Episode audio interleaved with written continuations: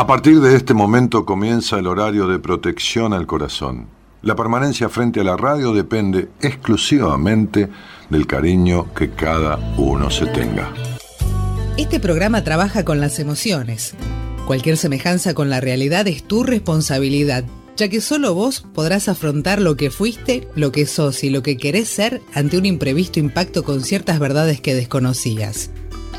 Entendemos que quizás hayas estado huyendo demasiado. Es hora de dejar de escapar. Gracias por volar con buenas compañías. Con ustedes, Daniel Martínez. Hola, buenas noches, ¿cómo estás?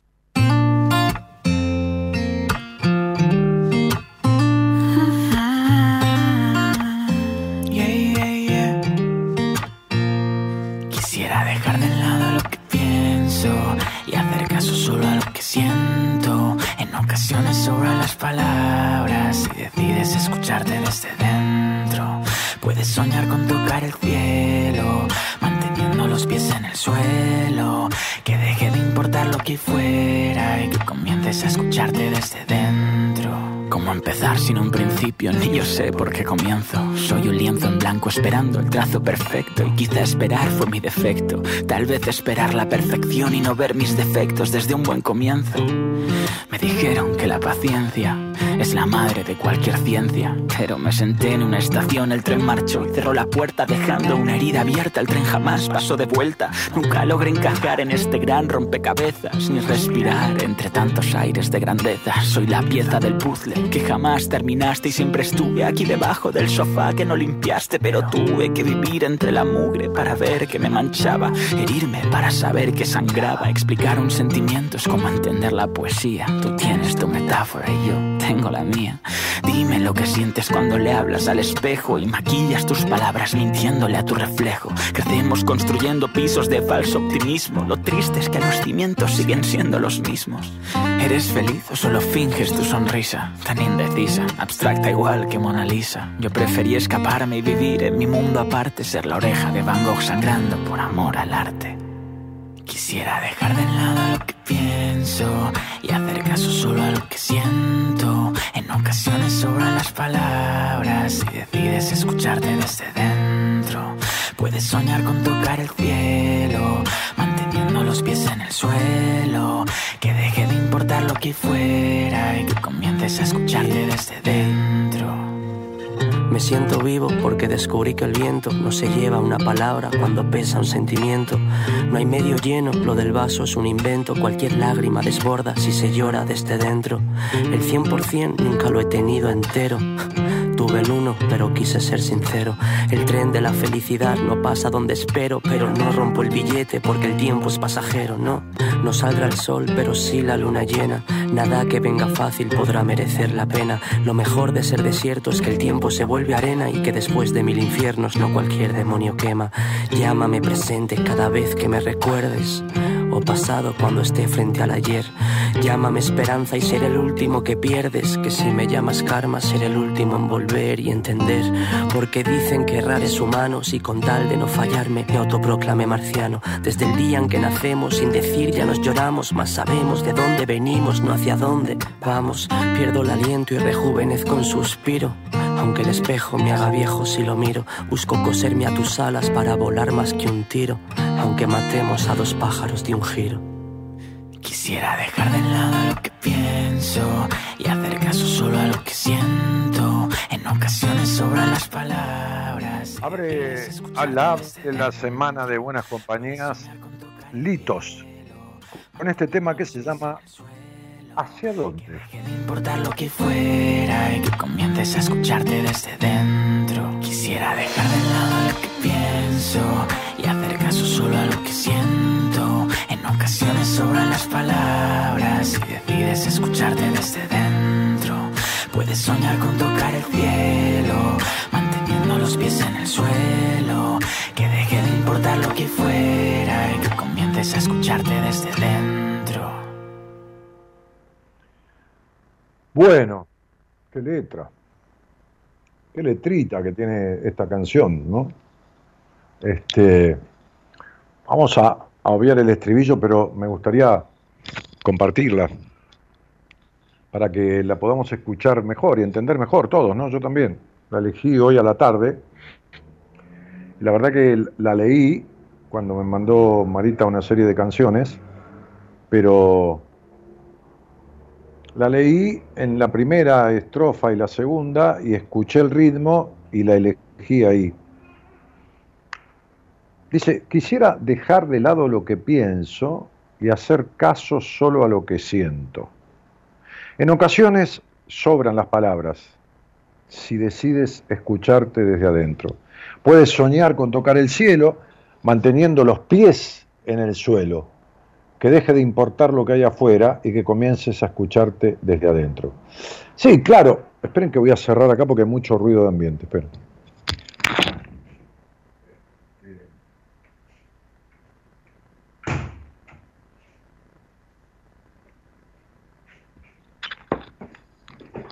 Claro, está buena esta frase, ¿no? Podés soñar con tocar el cielo manteniendo los pies en el suelo, ¿no? Porque si no, es toda una fantasía, si no, si no pones los pies en el suelo, es decir, mantener lo que se llama los pies en la tierra, ¿no? Este, tampoco soñar eh, todo el tiempo con cosas imposibles, inverosímiles, inalcanzables, porque es una manera de frustrarse, ¿no? Eh, dice, ¿Cómo empezar sin un principio? Si yo sé por qué comienzo, soy un lienzo en blanco esperando el trazo perfecto. Y quizás esperar fue mi defecto. Tal vez esperar la perfección y no ver mis defectos desde un buen comienzo. ¿no? Es un juego de palabras. ¿no? Pero esperar lo perfecto, ¿no? esperar aquello con lo que ilusiono, casi románticamente, pero, pero digo, este, sin escribir nada, hacer un lienzo en blanco, ¿no? un papel en blanco, sin, sin hacer nada, por ir en busca de lo que digo que estoy queriendo. Me dijeron que la paciencia es la madre de cualquier ciencia, pero me senté en una estación, el tren marchó y cerró la puerta. Claro, sentate, ¿no? A esperar. Y sí, pasa el tren, pasa la vida, pasan la gente, las oportunidades, pasa todo. Pasa todo. Y pasás vos también, y pasamos todos, si nada hacemos, ¿no? Este, nunca logré encajar en este gran rompecabezas, dice la letra de la canción, ni respirar entre tantos aires de grandeza. Soy la pieza del puzzle, del rompecabezas que jamás terminaste y siempre estuve aquí debajo del sofá que no limpiaste. Pero tuve que vivir entre la mure para ver que me manchaba Tuve que vivir entre la mugre para ver que me manchaba, herirme para saber que sangraba. Explicar un sentimiento es como entender la poesía. Tú tienes tu metáfora y yo tengo la mía. ¿Eres feliz? dice la canción. ¿O solo finges tu sonrisa? Tan indecisa, abstracta, igual que la Mona Lisa. Yo preferí escaparme y vivir en un mundo aparte, ser la oreja de Van Gogh sangrando, sangrando por amor al arte. Quisiera dejar de lado lo que pienso y hacer caso solo a lo que siento. Y la canción refiere a esto, ¿no? ¿Hacia dónde? Y mira, hacia donde sea, menos quedarte donde estás, ¿viste? Es decir, donde estás y estás mal. ¿No? Este, porque si no volvemos a eso que siempre repito, ¿no? Estas frases que vaya a saber quién las instituyó, ¿viste? Pero más vale malo conocido que bueno por conocer. Sería como, como ir a comer siempre a un lugar donde uno come mal, ¿no? Es decir, más vale malo conocido, ¿no? ¿Para qué vamos a buscar un restaurante o un bar que sea mejor que este? Me quedo en este. Más vale malo conocido. Me quedo en este que es malo, pero lo conozco. Es, una locura, nadie haría eso. Entonces, hay, frases que están acuñadas desde un inconsciente casi perverso, ¿no? Porque atenta contra el bienestar, atenta contra el bienestar, más vale malo conocido, que bueno por conocer. Es una locura, definitivamente. Y la canción habla de eso, ¿no? ¿Hacia dónde? Y hacia cualquier lado, menos el lado donde ya uno está mal, menos ese lado, cualquier lado. Porque por lo menos hay la expectativa de lo nuevo, ¿no? Como, como yo digo en uno de mis libros, ¿no? Por ejemplo, en cuanto a la relación de pareja, ¿no? Estar con alguien y sentirse solo, a ver, todos nos sentimos en algún momento con sensación de solitariedad, por mejor acompañado que estemos, porque es una cuestión de uno mismo. Pero estar y sentirse mayoritariamente solo en compañía no es soledad, es desolación. ¿Qué es la desolación? Y la soledad en compañía.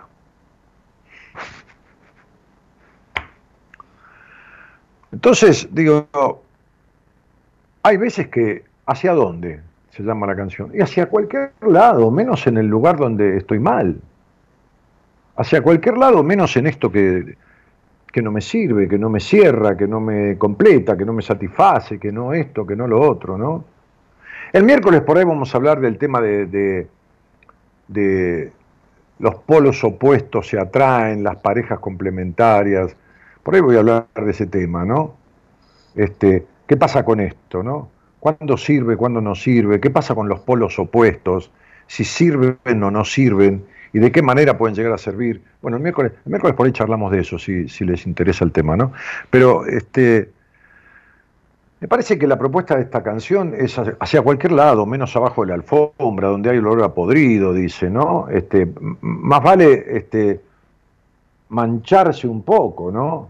Más vale sangrar un poco, pero más vale sufrir por hacer algo que sufrir por no hacer nada.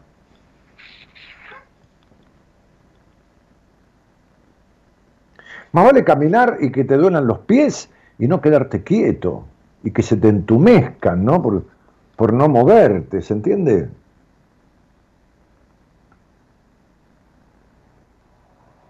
Es este el punto. Entonces, digo, cuando, cuando la canción habla de ¿sos feliz o solo fingís la sonrisa? Y cuando dice, dime lo que sentís cuando le hablas al espejo y maquillás las palabras, ¿no? o disfrazás las palabras mintiéndole a tu reflejo, que es cuando uno se miente a sí mismo, ¿no? Dice, crecemos construyendo pisos de falso optimismo. Lo triste es que esos pisos siguen siendo los mismos. La canción tiene una letra maravillosa, como para, viste, pensar y repensar 40 temas diferentes. Este, realmente es un, es un letrón, la canción es, tiene una letra espectacular, que es la vida misma, ¿no? Y este,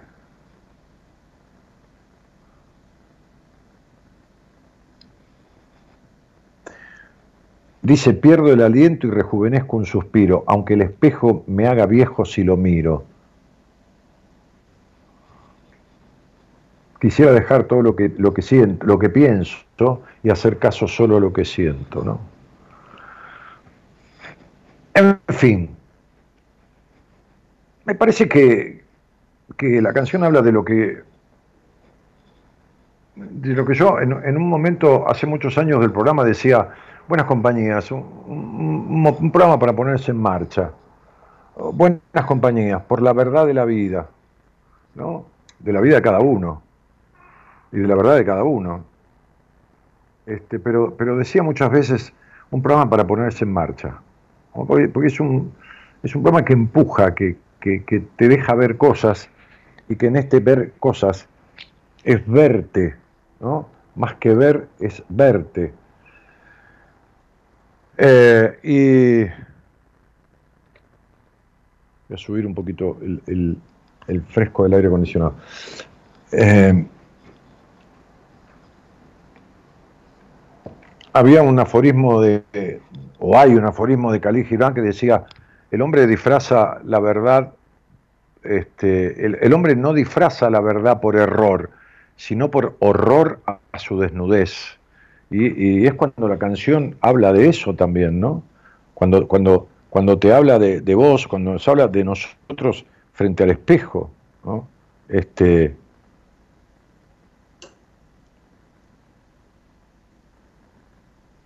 ¿Qué sentís cuando le hablas al espejo y disfrazás tus palabras mintiendo, mintiéndole a tu reflejo? Crecemos construyendo pisos de falso optimismo, lo triste es que los cimientos siguen siendo lo mismo, ¿no? Los mismos pisos. Cuando son falsos, cuando son irreales, cuando son, cuando, cuando son de mentira, cuando son estas cosas idealizadas, cuando este hoy me decía una paciente, quiero, quiero ver que mis padres disfruten, se lleven bien, sean felices. Eh, y cada vez que lo vas a ver, te volvés con una decepción. Cada vez que vas a comer con ellos, te volvés con una decepción. Este, digo, es, es tu manera de joderte tu vida esa. ¿Por qué? Y porque sí. Porque sí, porque uno tiene que tener aceptación de los otros. De, los otros. Tiene, que aceptar quiénes son. Porque si no está viviendo en una mentira y construyendo una esperanza sin ninguna base. O sea, sí, uno tiene ganas de que tal cosa pase, pero tiene que ser realista.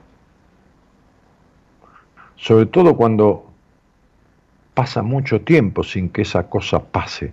Cuando pasa mucho tiempo sin que el otro sea ni se parezca a lo que uno espera que el otro sea.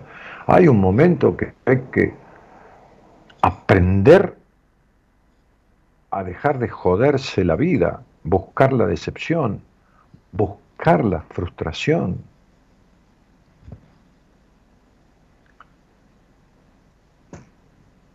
¿Se puede vivir en base a un deseo, a una esperanza? De... Sí, un tiempo. Sí, se puede ¿Se puede pensar que alguien puede? Sí, puede, pero quiere. Sí, puede, pero hace. El otro día me decía una, una, muchacha, una mujer ya, treinta y pico de años, que fue en su, en su momento, hicimos un proceso en terapia con ella, y bueno, está muy bien, hizo un gran trabajo. Todo. Bueno, me decía, por fin mi madre se decidió a tener una entrevista con vos, qué sé yo, Dani, estoy muy contenta porque esto, porque ya estoy harta de verla así, que esto, que lo otro. Hablo con Marita, le digo, mirá, Marita maneja los turnos, pero le dije, fíjate porque a veces se cancelan turnos anticipados, se cancela, porque qué yo, la semana que viene alguien canceló mañana, canceló a alguien y y bueno, alguien que tiene una fecha para abril o para mayo, Marita lo llama y lo pone mañana. Pero le digo, hay turnos para mayo. Y ella me decía, mira, mi mamá esperó tanto para decidirse, son tantos años, que que espere dos meses o tres meses es lo mismo. este, este, y me dijo, ya es un tema de ella. ¿No? Le digo, bueno, qué bueno que aprendiste, ¿no? Porque si no estás esperando, ¿no? Antes vivías esperando a ver si tu madre se dignaba a vivir en bienestar, a estar bien en la vida para, para vos darte el permiso. No, un día vos te diste el permiso y que tu mamá tenga suerte. Qué sé yo. Que le ayude la suerte, aunque la suerte en estas cosas, la verdad que no cuenta, no corre. Este,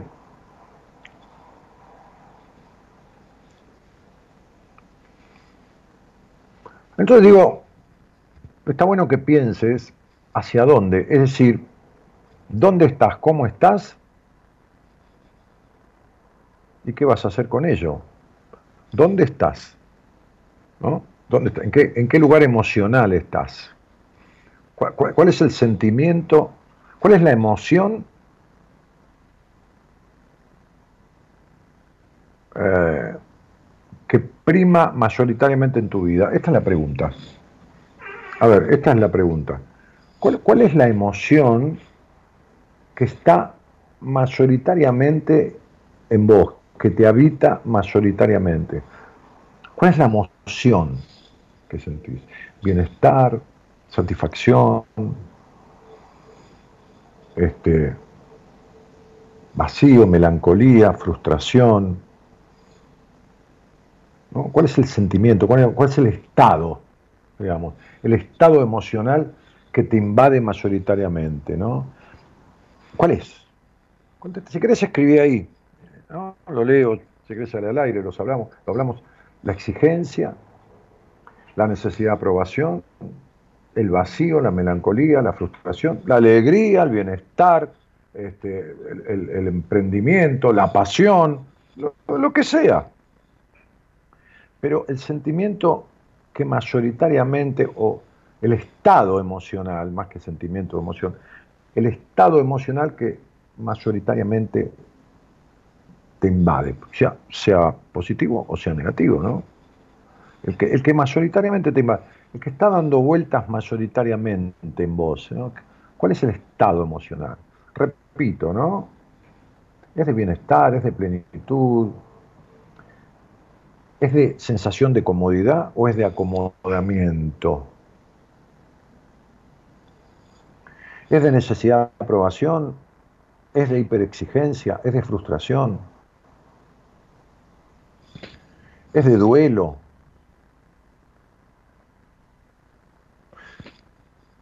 Es de pasión. ¿Cuál es el estado que mayoritariamente te embarga, te, invade? Eh? El estado existencial. Fíjate, ¿cuál cosa hablamos? Por ahí le encontramos la explicación de por qué eh, invade ese, estado emocional, ¿no? Casi seguro es, posible que, que, encontremos, por lo menos lo intentamos, ¿no? Este, así que bueno, buenas noches a todos, ¿no? Porque hay, mucha gente saludando ahí, después leo un poquito los nombres. Eh,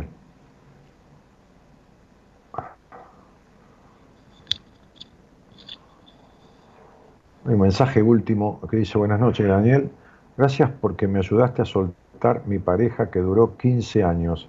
De ellos ya hace 13 años y estoy muy, muy feliz, gracias, dice Luz. Ah, mira, el apellido me acuerdo. Este, y y bueno,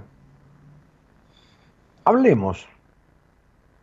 Fíjate, mientras Gerardo pasa este tema musical, ¿no? Fíjate cuál es el estado que mayoritariamente predomina en tu vida. ¿Es desolación? ¿Es la soledad en compañía? ¿Es la solitaria? ¿Es una soledad interna que no te puedes sacar? Que te, esa cosa de sentir, por más rodeado que estés, hay una sensación de soledad interna. Es que estás en compañía, pero te sentís mayoritariamente solo, sola, bueno, es lo mismo. Este, esa exigencia extrema, es perfeccionismo, es necesidad de aprobación, es pasión, es bienestar, es equilibrio. ¿Cuál es de estos estados el que está ahí dominando la cosa de tu vida? Vamos, Gerardo. Vamos. Buenas noches a todos y gracias por estar.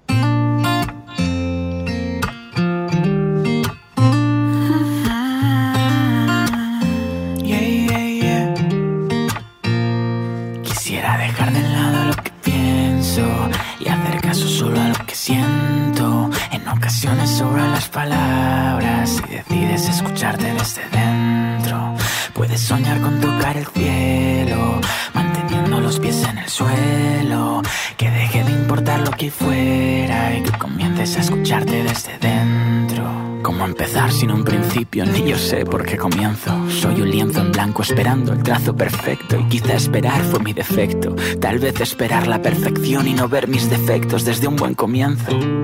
Me dijeron que la paciencia es la madre de cualquier ciencia. Pero me senté en una estación, el tren marchó y cerró la puerta dejando una herida abierta. El tren jamás pasó de vuelta. Nunca logré encajar en este gran rompecabezas ni respirar entre tantos aires de grandeza. Soy la pieza del puzzle que jamás terminaste y siempre estuve aquí debajo del sofá que no limpiaste, pero tuve que vivir entre la mugre para ver que me manchaba, herirme para saber que sangraba, explicar un sentimiento es como entender la poesía. Tú tienes tu metáfora y yo tengo la mía. Dime lo que sientes cuando le hablas al espejo y maquillas tus palabras mintiéndole a tu reflejo. Crecemos construyendo pisos de falso optimismo. Lo triste es que los cimientos siguen siendo los mismos. ¿Eres feliz o solo finges tu sonrisa? Tan indecisa, abstracta igual que Mona Lisa. Yo preferí escaparme y vivir en mi mundo aparte, ser la oreja de Van Gogh sangrando por amor al arte. Quisiera dejar de lado lo que pienso y hacer caso solo a lo que siento. En ocasiones sobran las palabras y decides escucharte desde dentro. Puedes soñar con tocar el cielo, manteniendo los pies en el suelo. Que deje de importar lo que fuera y que comiences a escucharte desde dentro. Me siento vivo porque descubrí que el viento no se lleva una palabra cuando pesa un sentimiento. No hay medio lleno, lo del vaso es un invento. Cualquier lágrima desborda si se llora desde dentro. El 100% nunca lo he tenido entero. Tuve el uno, pero quise ser sincero. El tren de la felicidad no pasa donde espero, pero no rompo el billete porque el tiempo es pasajero, no. No saldrá el sol, pero sí la luna llena. Nada que venga fácil podrá merecer la pena. Lo mejor de ser desierto es que el tiempo se vuelve arena y que después de mil infiernos no cualquier demonio quema. Llámame presente cada vez que me recuerdes o pasado cuando esté frente al ayer. Llámame esperanza y seré el último que pierdes, que si me llamas karma seré el último en volver y entender. Porque dicen que errar es humano, si con tal de no fallarme me autoproclame marciano. Desde el día en que nacemos, sin decir ya nos lloramos, más sabemos de dónde venimos, hacia dónde vamos. Pierdo el aliento y rejuvenezco un suspiro.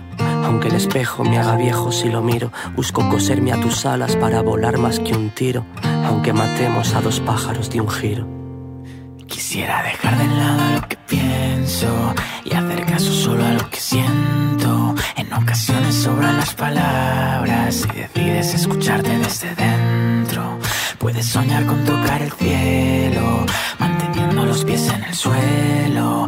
Que deje de importar lo que fuera y que comiences a escucharte desde dentro. Quisiera dejar de lado lo que pienso y hacer caso solo a lo que siento. Y la Jerez dice buenas noches, Dani. Después de un buen tiempo te vuelvo a ver.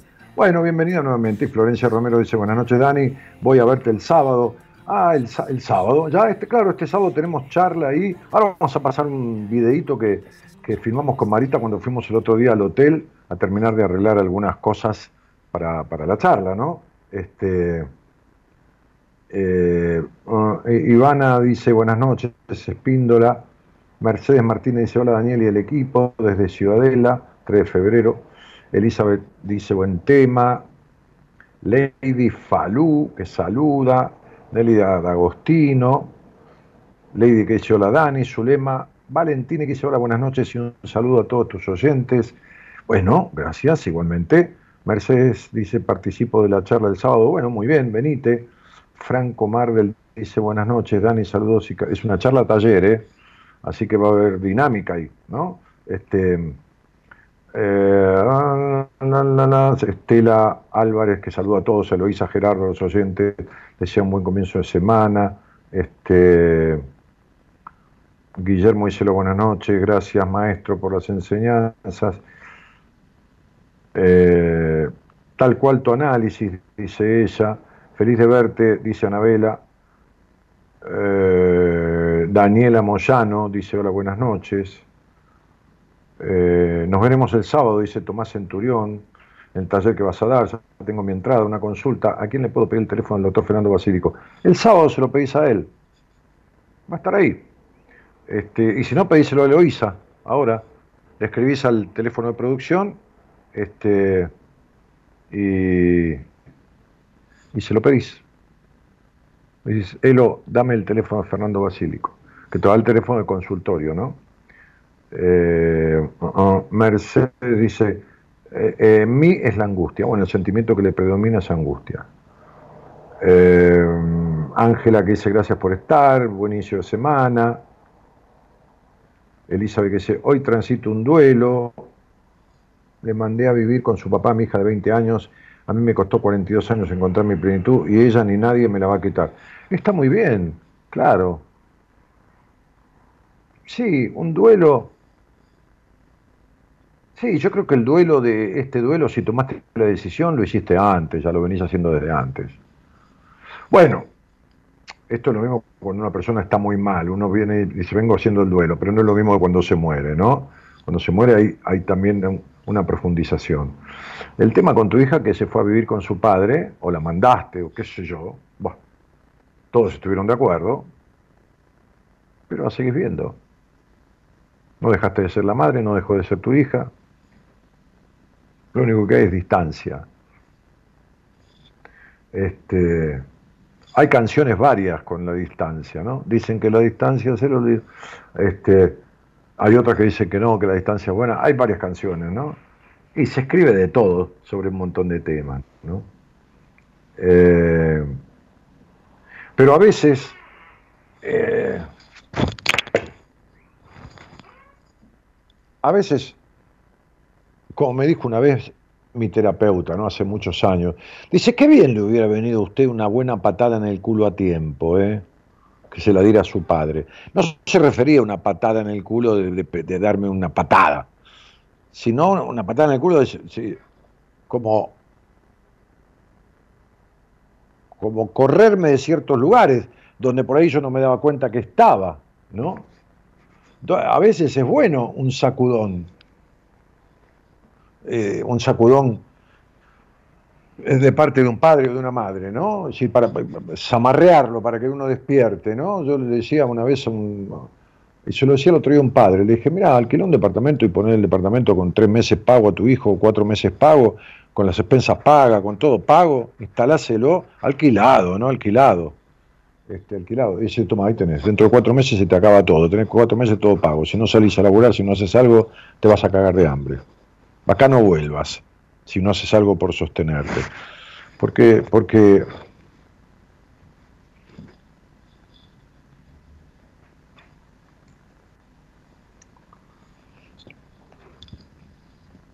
En fin, queda claro, ¿no?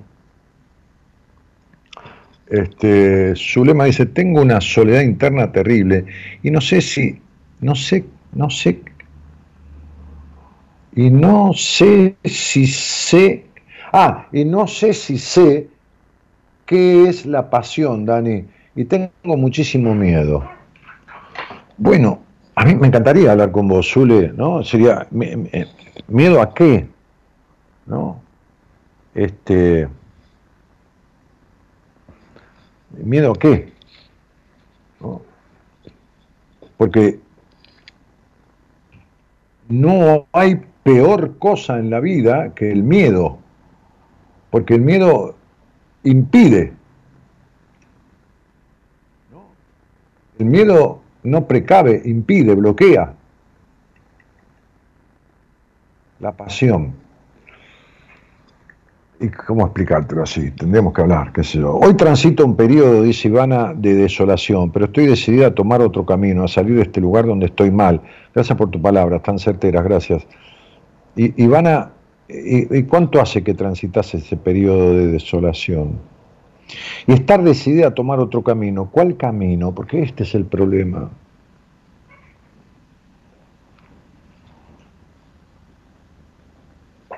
Este es el problema.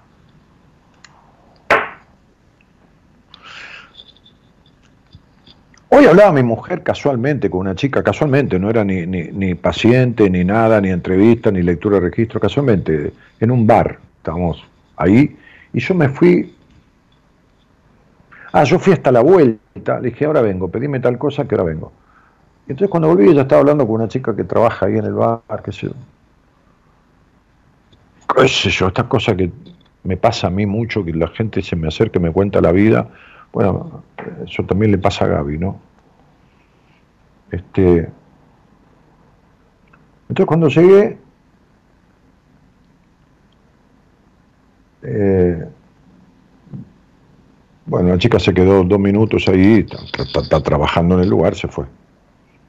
Y Gabriela me dice, ¿sabes esta chica que no parecía, porque es muy así, muy, muy agradable, muy dicharachera, muy tomando tres medicaciones, que esto, que lo otro, acá, medicación psiquiátrica, ¿no? Estabilizador del ánimo, antidepresivo, este, bueno, tres medicamentos. Eh, entonces, Gabriela me decía, yo le pregunté el diagnóstico, ¿no? ¿Qué diagnóstico le dieron? ¿Viste? Porque esto de los diagnósticos es fatal. Esto es una cosa fatal, fatal. Dijo, bipolaridad y depresión.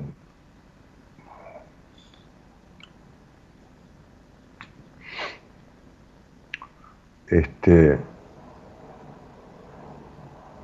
y le dijo, bueno, bueno, le dijo, este, Gabriela me contaba, le dijo, bueno, son, son estados, no, no son cosas definitivas. Me dijo, sí, pero yo siento que voy a estar así toda la vida.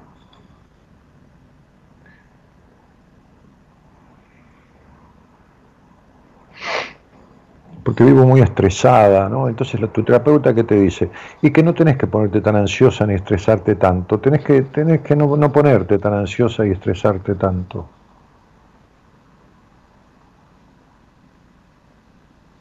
Yo, a mí, me si, yo estuviese ahí, ¿no?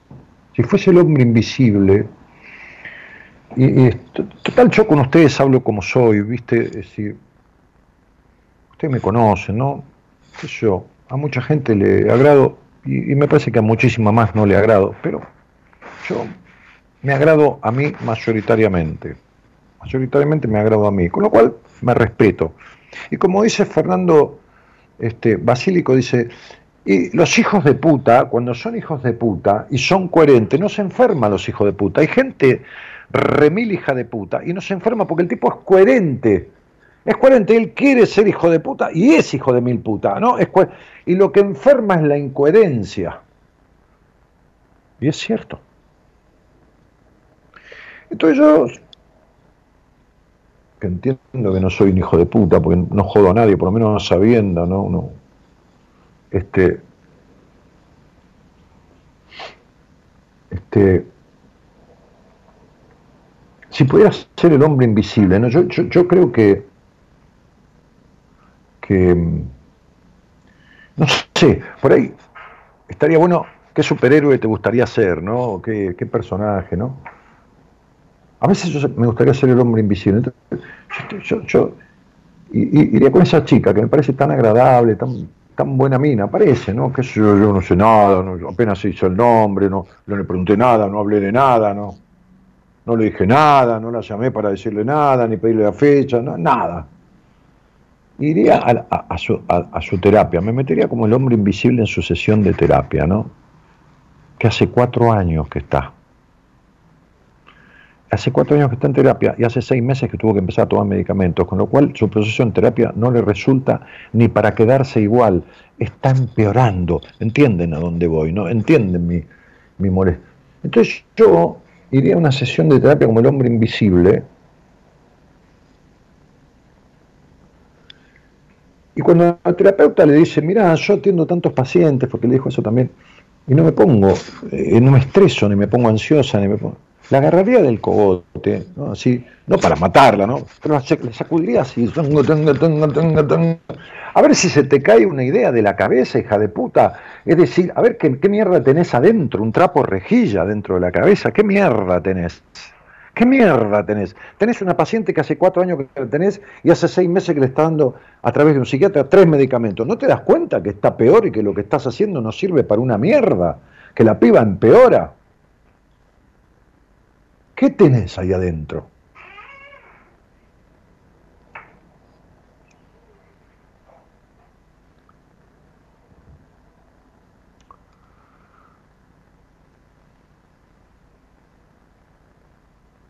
Augusto dice, tomé más de 10 tipos de medicación antidepresiva y psicólogos, pero ninguno me pudo ayudar. Bueno, Augusto, este, salí al aire y yo te hago una sola pregunta y te voy a marcar algo así sin nada. No hace falta que me des ni el resto del nombre, ni la fecha, ni nada.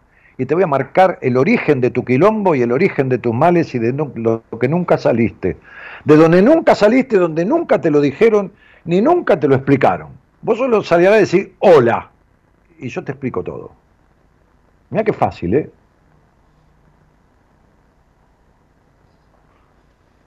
Lo único que te voy a preguntar es qué diagnóstico te dieron. Nada más. Vos me decís, hola, soy Augusto. ¿Qué diagnóstico te dieron, Augusto?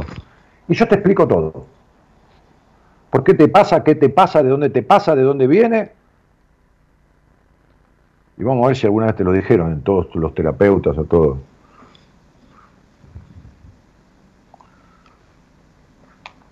Hola, buenas noches. Hola, buenas noches. ¿Qué tal? Hola, buenas ¿Cómo, noches. ¿Cómo te va? En Magalí, ¿no? Sí, Bueno, así dice acá Magalí. Este, ¿Qué tal, Magui? ¿De, de dónde sos? de Castelar. De Castelar. Muy bien. ¿Y, ¿Y con quién vivís ahí en Castelar? eh, con mi mamá y mi hija de 18 años. Ajá. ¿Y haces algo aparte de ser hija, hacer de madre, hacer de hija de tu madre y hacer de madre de tu hija? ¿Trabajás? ¿Tenés alguna acti- actividad? Trabajo, tengo también una profesión. eh, actualmente estoy trabajando, digamos, para una distribuidora, pero.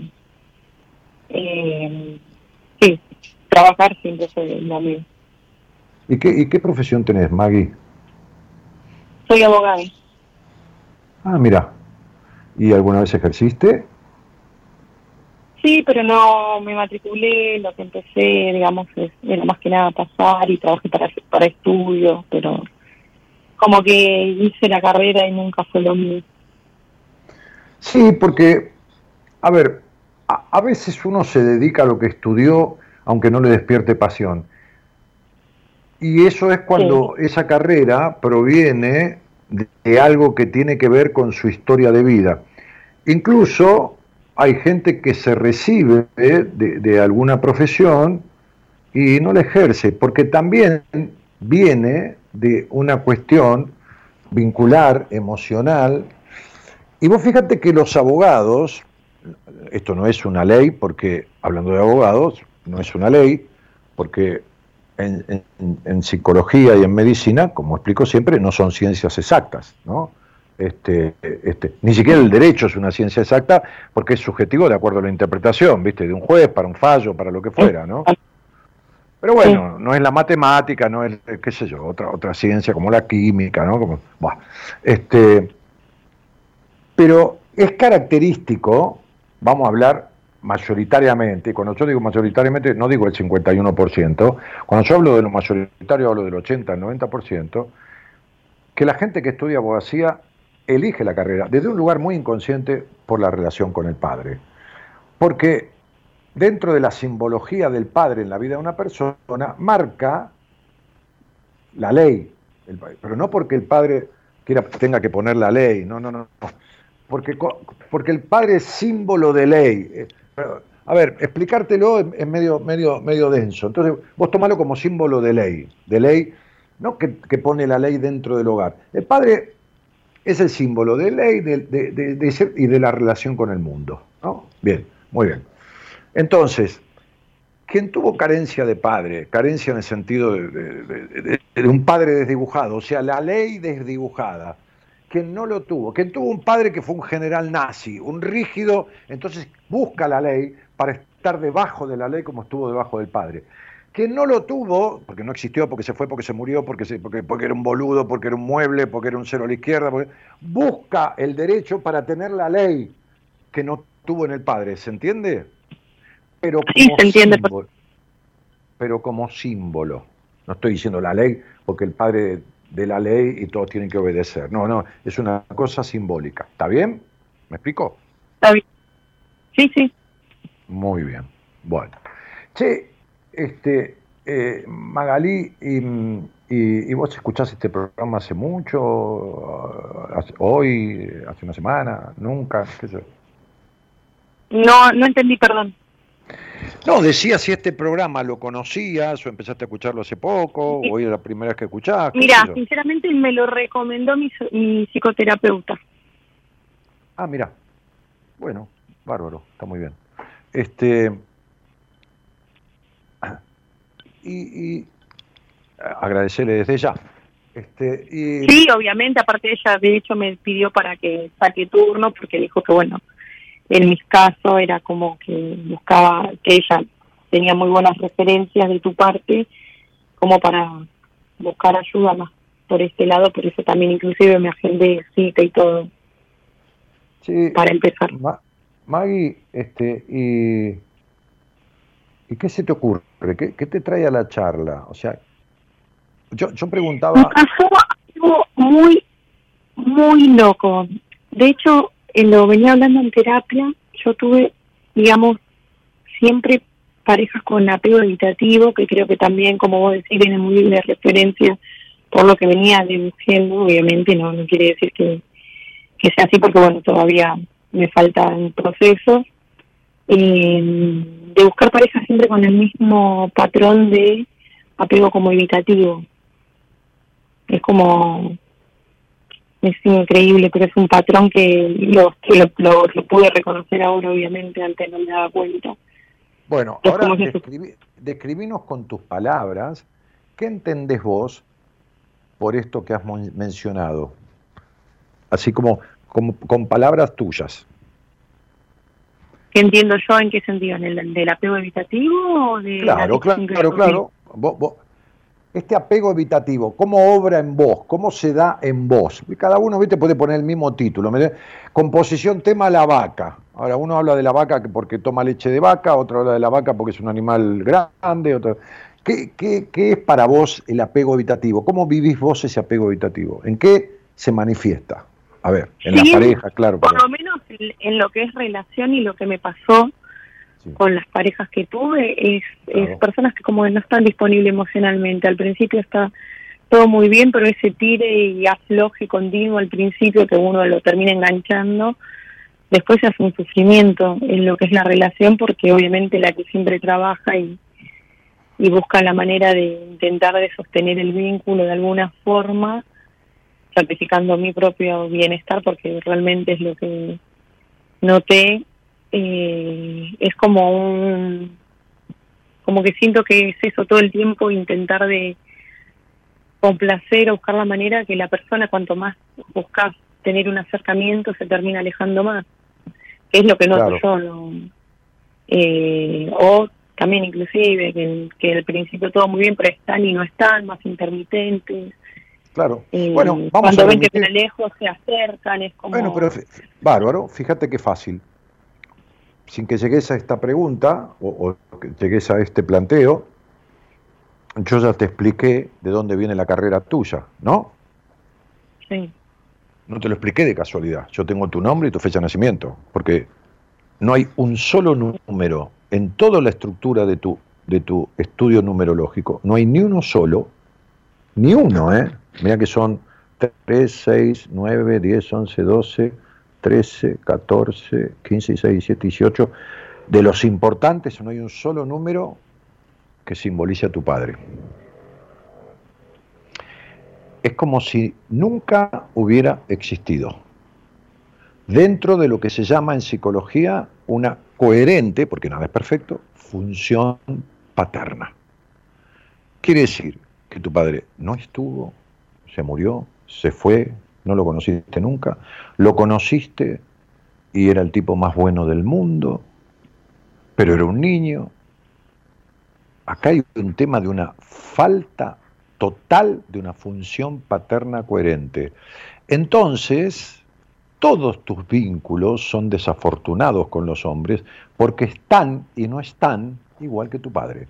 Ese es el modelo que tenés. Además te voy a decir una cosa, si vos me permitís que yo te diga, si querés que siga. Sí, vos no tenés confianza en ningún hombre. Antes de empezar a salir ya desconfías. Sí. Bien, listo. Desde ahí, desde dos cosas, es imposible construir un vínculo coherente con nadie porque no hay un vínculo coherente con vos misma, porque estás llena de necesidad de aprobación, desconfianza, exigencia y control. Y esa es una fórmula como para una bomba. No es una fórmula para una vida, es para una bomba. Es decir, es para vivir explotando todo el tiempo. explotando en frustración. Porque... Es como que... Ah, sí. Perdón. porque vos tenés un apego evitativo con vos misma. Mira, no lo sabía. Claro. Y sí, mi cielo, porque vos estás y no estás. Y si yo te siento y te miro a los ojos, eh, como manera de decir, ponele, ¿no? Estamos en un bar ahí en Castelar, qué sé yo, este, en, la calle Sarmiento, ¿no? O en Santa Rosa. Este, este, y yo te digo, che, Mavi, sí, Dani, me decís vos, mírame a los ojos. Y yo te digo, no bajes la vista, mantenete mirándome a los ojos. Verdaderamente, Maggie, ¿quién sos y qué querés? Vos no sabés responderme. No. Bueno, entonces tenés un, apego evitativo con vos misma, mi cielo, porque estás y no estás. Acordate siempre de esto, Magalí. Va para vos y para todos. Todos nos vinculamos con lo que nos refleja. Todos nos vinculamos con lo que nos refleja. Estamos hablando de vincularnos, no de relacionarnos. ¿Está? Bueno, qué sé yo, no sé, cualquier cosa. Este, eh, tenés un conocido que, no sé, que, vive tomando droga. Bueno, es un conocido, no es un vínculo, ¿entendés? Entonces, quien se vincula con un adicto es adicto, no a la droga, es adicto al adicto o adicto a determinadas cosas. Entonces, quien se vincula con quien tiene apegos evitativos, entonces tiene un apego evitativo. Porque vos no tenés apego con vos misma, por eso tu vacío existencial.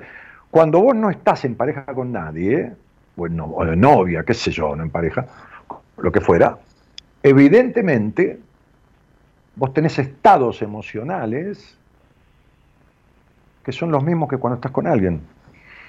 Excesivo razonamiento, exigencia, cierto vacío existencial, cierto no sabemos bien lo que querés. Y bueno, ves que eso el problema es tuyo. Entonces, hay un par de frases que son muy lindas, ¿no? que son de Oriente, ¿no? que, que son, lo semejante atrae lo semejante, y como es adentro, es afuera. Así como es adentro tuyo, es afuera, son los vínculos. ¿Está? Entonces, vos definime con tres palabras, o dos o cuatro, las que se te ocurran, es una manera de decir, de manera sintética, la relación con tu papá. Mi relación conmigo. Tu relación con tu papá. De, la eh, infancia, digo. Mi papá eh, toda la vida fue chofer de micro. Eh, ¿Toda la vida? y no estaba. Fue chofer de micro, o sea, estaba y no estaba nunca. ¿Y qué me dijiste de los hombres con los cuales te encontrás? Están y no están. Bueno, ¿está claro? Sí. Bueno. Ahora, ese es el modelo de hombre, pero hay instalada en vos un montón de cosas que te generan otras cuestiones como el control, como la necesidad de aprobación, como un montón de cosas que tienen que ver con otras cosas que provienen también de tu padre de cuando estaba y también de tu madre, porque uno es al principio de la vida la asimilación y el modelo de las personas con las cuales se crió, porque no tiene otros referentes. ¿Entendés? Sí. Bueno, eh, después decís el perfeccionismo, el control. ¿El control de quién es? A ver, ¿quién es el controlador? ¿Quién es que, es controlador dentro del hogar donde naciste? ¿Mi mamá? Sí, por supuesto. Sí. Sí, por supuesto. Bueno, a quien nunca querrías parecerte, pero lamento decirte que tenés una similitud muy importante. Sí, me eso no quiere decir que tengas que quedarte con eso, es algo adquirido. Siempre lo explico de la misma manera. Vos podés ir a estudiar alemán y hablar de ahora en adelante alemán el resto de tu vida, aunque el idioma con el que te inculcaron sea el castellano. Bueno, de la misma manera uno puede sacarse de encima cosas no positivas para uno, porque por ahí para tu mamá es positivo ser controlador, pero en vos son adquiridas. ¿Entendés? Siempre digo lo mismo. Vos no naciste ni perfeccionista, ni exigente, ni desconfiada, ni controladora, ni necesitada de aprobación, ni intolerante, porque tenés una intolerancia terrible. Pero no naciste así. Esas son cosas adquiridas. Por lo tanto, uno se las puede quitar. ¿No? Digo, esta chica que hoy me decía mi, mujer, ¿no? este, siento que toda la vida voy a, estar así, bipolar y depresiva. Pero olvídate, eso es una barbaridad. Eso, eso es una barbaridad pobre, digo pobre con, todo cariño y respeto, es lo que cree, porque lógicamente, si, cada vez está peor. Eh, listo, ¿no? Este, entonces, bueno, eh, digo, eh, a ver, yo me acuerdo que, un día, cuando yo estaba con furibundos ataques de pánico, a los 30 años, tenía tu edad más o menos, 30, 31, un poquito menor que vos, este, un día mi padre, que era un tipo, no de muchas palabras, pero, pero un tipo certero en, muchas cosas que decía, me acuerdo que había un, espejo en, en, una parte de la casa, de la casa donde vivíamos, este, a esa edad, después nos mudamos, eh, había, había, había un espejo así alto, de piso, de piso a techo casi, ¿no? Entonces, yo mido como un metro noventa y cinco, noventa y seis, entonces... Entonces mi, mi, viejo me agarró y me puso frente al espejo, ¿no? Me dijo, mirate. Él sabía que yo estaba con estos ataques de pánico, yo estaba muy mal, este, y me dijo, ¿vos siempre fuiste así? ¿Siempre tuviste esto? No. No, le digo, no. Bueno, muy bien. Quiere decir que vos no lo tenías. Sí, sí de acuerdo. Si no lo tenías y ahora lo tenés, de tenerlo podés pasar a no tenerlo de vuelta. O sea, ¿se entiende? Claro, sí, te entiendo. Bueno, hay que hacer lo necesario, me dijo. Claro, yo había empezado a hacer terapia. Entonces, hay que hacer lo necesario. ¿Para qué? Para desprenderse de cosas que vos no tenías hasta cierto momento de tu vida. Sí. Ninguna nena nace con nena ni nene, ¿no? Ninguna nena nace controladora, ni nace perfeccionista, ni nace necesitada aprobación, ni nace con apego evitativo. a mí me encanta, mira, a, mí me encantan todas estas cosas, este, me encanta, lo digo en joda, ¿no? Irónicamente, todos estos sellos, toda esta manera que, tiene mucha gente de describir dentro de las profesiones, de describir con sellos, como si fueran sellos, ¿no? Sellos, apego evitativo, este, dependencia emocional, este, este, este, depresión, este, este, eh, ¿cómo se llama? Trastorno de tal cosa, eh, trastorno de ansiedad generalizada, todos sellos, ¿entendés? Y yo, yo, yo, tuve una fortuna en mi vida, ¿no? Tuve, una suerte de puta madre eh, en algunas cosas, ¿no? Porque nunca la vida es perfecta, ni, nada que se le parezca, han pasado mil cosas negativas, pero tuve siempre la suerte, para no decir el culo, ¿viste? Es una palabra en griego que no sé si sabes, la conoces, para no decir tener mucho culo, este, este, de que me tocaron profesionales en mi vida, en la psicología, en la abogacía. Yo tuve una empresa, constructora de abogados, este, este, que nunca me hablaron técnicamente, nunca. Yo hice siete años de psicoanálisis, de psicoanálisis, a los 31 años. Creo que dos veces o tres en siete años, el profesional que me atendía utilizó dos, eh, utilizó dos o tres veces términos técnicos. ¿Viste? La palabra neurosis, la palabra psicosis, la palabra... Tres veces. Este, por, eso, muchas veces cuando me encuentro con algún astrólogo, le digo, ¿por qué carajo ustedes hablan de tal manera que no se le entiende un carajo?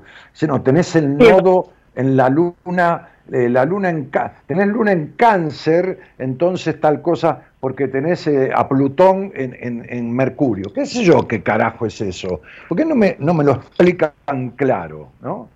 Y entonces este, a mí las descripciones técnicas, los diagnósticos, todas cosas que odiamos. Mira, el sábado vamos a dar una charla, un médico especializado en psiquiatría que es especialista además en terapia interfamiliar, este, un tipo que ha disertado en muchos lugares del mundo, en el Congreso. Otro médico que es un médico este, este, generalista de medicina integrativa. A ninguno, como a mí tampoco, nos gustan los diagnósticos. Los diagnósticos en el sentido del sello, de, ¿entendés? Hoy hablábamos, hoy fui a comer con, justamente con Fernando, uno de los de los invitados, que es el médico cardiólogo de medicina integralista, y bueno, comer, yo me despierto tarde, yo desayunaba y él almorzaba, ¿no? Entonces me, decía, este, la sal no tiene una mierda que ver con la presión. La sal, me decía, no tiene una mierda que ver con la presión. ¿no? Porque surgió porque me dice, te tomo la, después fui al consultorio con él, me dice, este, te tomo la presión, ¿no? Porque me, digo, fíjate, le digo cómo estoy, qué sé yo, bueno.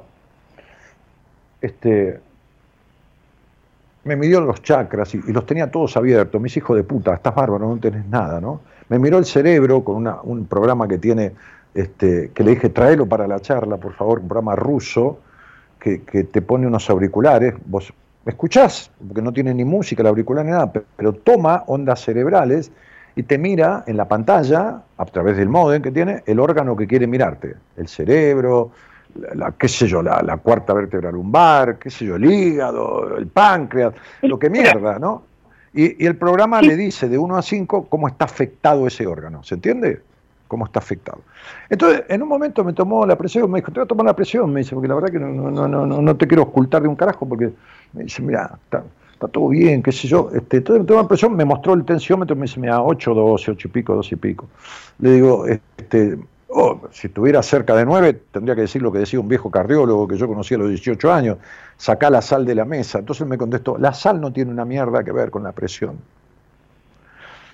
Entonces, eh, digo, hay tanto estereotipo y, y tanta cosa preestablecida mecánica tanto tratar a, la enfermedad y no al enfermo, ¿se entiende lo que digo? Sí. Que bueno, vos tenés un apego evitativo con vos misma, no con los tipos. sí. Claro. Qué loco, no lo puedo creer.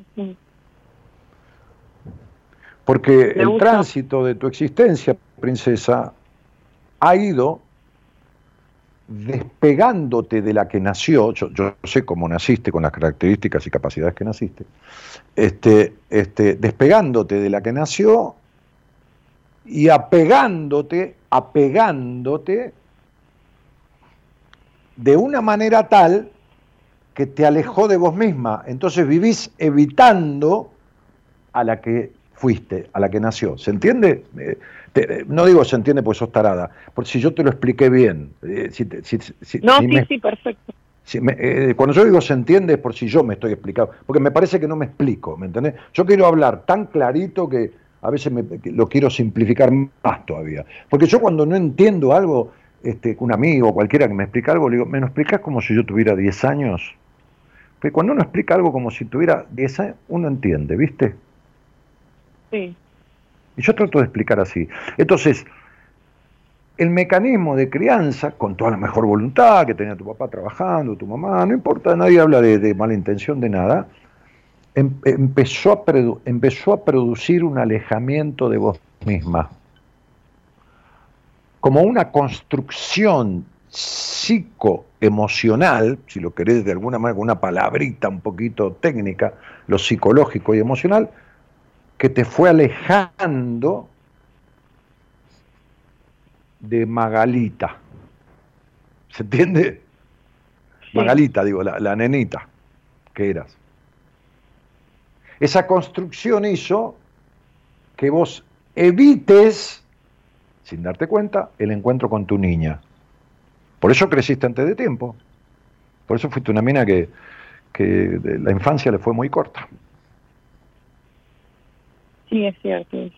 Sí, yo sé que es cierto, es cierto todo lo que te dije. Sí. Sí. Claro, pero no importa, yo sé que sé. Lo importante es que vos te sirva, ¿entendés? Yo ya sé lo que sé y también sé lo que no sé, que es una suerte, así no hago boludeces, ¿viste? Pero, o no digo boludeces. Pero, pero, claro. Este, este, eh, eh, entonces, este, cuando uno sabe lo que sabe y sabe lo que no sabe, generalmente no, no hace mucha cagada, ¿viste? Entonces, sí, todo lo que te dije y muchas cosas más que podría decirte son así. Bueno. Vos sabés que empecé a buscar ayuda con este tema porque me di cuenta que obviamente, claramente el problema era yo, no las, las otras personas. Y que, digamos, que yo repetía los patrones como que un tipo masoquismo. De que sabía que lo que me dolía y busco, lo digamos, termino trayendo personas que son no, pero el problema no es atraerlas, el problema es quedarte con ellas, Magalí. El problema no es atraer, uno puede atraer un ladrón, que se encuentra con un, en un cumpleaños con una amiga y después se cuenta del tipo ladrón. El problema es quedarse con él. Entonces, no es que el problema sos vos. Los demás también tienen un quilombo, pero ese es un problema de los demás, que lo arregle cada uno. Exactamente. Además, el problema no sos vos, el problema lo tenés vos. Vos no sos un problema. Porque si fueras un problema, no puedes dejar de serlo nunca. ¿Entendés? Por eso es el sello, tené cuidado, porque el, inconsciente entiende neutro. Entonces, hola, ¿qué tal? ¿Por qué tomas esos medicamentos? Porque soy depresiva. Si vos sos depresiva, es como ser rubia, como ser petiza, como ser alta. Es decir, si sos depresiva, si sos bipolar, cagaste. Vos mismo estás diciendo que lo sos. Una cosa es soy tal cosa y otra cosa es estoy de tal manera. Entonces, estás, no sos. Estás con un apego evitativo. ¿Lo entendés, Magalí, la diferencia? Eh, un montón. Ahora sí es verdad, siempre por ahí uno se pone etiquetas que no, no corresponden. No, no. Por no, porque el inconsciente entiende neutro, ¿no? No, no, no, ¿entendés? Entonces, vos no sos el problema. Vos tenés un problema, que es diferente. Bueno, lo que me pasó particularmente ahora es increíble. Yo hace 10 años tuve una cirugía por un problema que tuve en los ovarios y me tuvieron que extirpar y estuve bastante mal en ese momento. Porque me había quedado todo muy lastimado, estuve casada muchos años. Y bueno, en ese momento me habían dicho que yo no podía tener más hijos. Mi nena hoy en día tiene 18 años. Hace poco había tomado la decisión de alejarme de mi última pareja por este mismo tema, digamos, nos estaba trayendo conflictos esta parte de de, de su lado de, de, de, intermitencia, de que hoy sí, mañana no, que no sé. Y puedes creer que me acabo de enterar hace una semana que estoy embarazada de mellizos. Y es una, algo que me dejó, pero me descolocó completamente. De hecho, hasta ahí, inclusive mi terapeuta fue la que me recomendó buscar personas que estén más idóneas para la situación porque fue un shock bastante importante. Primero, entender que puedo concebir hijos, que supuestamente era imposible. Y de hecho, 10 años, como estuve casada, no me cuidaba porque no podía tener hijos. Y esto fue un, golpe bastante fuerte para mí. Sí, lo, lo, que creo, lo que creo que este, este, este embarazo trae, este, eh, porque veamos juguemos un poco el, con todo respeto eh, con, la cuestión de, del destino o de los mensajes que la vida trae. Lo que creo que este embarazo trae fundamentalmente es el mensaje de que algún día tenés que parirte a vos misma. Como digo siempre, hay un parto en la vida que es involuntario, que es el que eligen los demás. Que vos elegís tener un hijo, consciente o inconscientemente, no hay embarazo no deseado, ¿eh? Olvídate, no hay embarazo no deseado. Entonces, consciente o inconscientemente, uno decide tener un hijo. El hijo no pide nacer. Los padres generan una vida este, como, como fuera, con inseminación artificial, como carajo sea, y viene el niño al mundo. Ese es el parto que los demás eligieron para uno, ¿de acuerdo? Sí. Entonces, primer concepto, que uno no pidió nacer, por lo tanto uno no debe lo que no pide, no le debo la vida a nadie. Porque no, la pedí. Ok, pero la segunda cosa es que hay un parto optativo. Ese ya no es involuntario, es optativo, que es el parirse a uno mismo, el reparirse. Y esta es la tarea que te toca. Porque vos estás siendo mayoritariamente, no haciendo. Haciendo, haces de abogada, haces de empleada de la empresa, qué sé yo, no importa, eso es lo que haces. Haces de madre y haces de hija. Ok, eso es hacer. Estás siendo la que tu hogar crió. Con todo lo que sirve y con todo lo que no te sirve para nada. Bueno, te toca parirte. Este es, este, este es el mensaje que trae, además de esa cuestión del embarazo de tipos que están y no están, ¿no? que volvemos a repetir, eh, eh, este, además de eso, digamos, el mensaje de esto, de este embarazo, prospere o no prospere, si prosperara es la imagen y el mensaje de deberías parirte. Y esto, ¿sabes desde cuándo viene, no? Desde los 34 años, ¿eh? va a durar hasta los 43 pero cada vez va a ser peor, ¿eh? Eh, eh, más apretado, porque esta soledad perra que sentís internamente se va a ir acrecentando y, va a pasar por un montón de estadios negativos si vos no transitas esto. Ahora, este, si el embarazo prospera, es el mensaje de que debes parirte, y si no prospera, es el mensaje que debes dejar de abortarte a vos misma, porque vivís abortándote.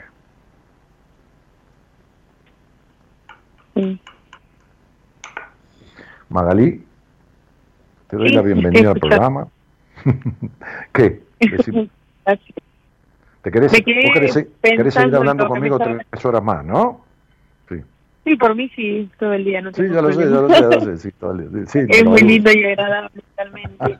bueno, con, con esto es como que te digo que fue también, viste cuando decís es un... Qué locura, es como que todavía no caigo en la situación porque es como decir, justo cuando tomo una determinación, digamos, con lo que me costaba antes poder soltar, es como que a medida que va pasando el tiempo estoy trabajando mucho en, mi amor propio, en un montón de cosas que me cuesta, obviamente, porque todavía seguía ligada a relaciones que no me hacían bien. Eh, digo, qué locura como la prueba Mira, mira, mi vida, eh, eh, eh, en la vida no se trata de dejar la droga, se trata de arreglar el problema que te hizo adicto. En la vida no se trata de separarte de los tipos que son apegos evitativos, que están y no están.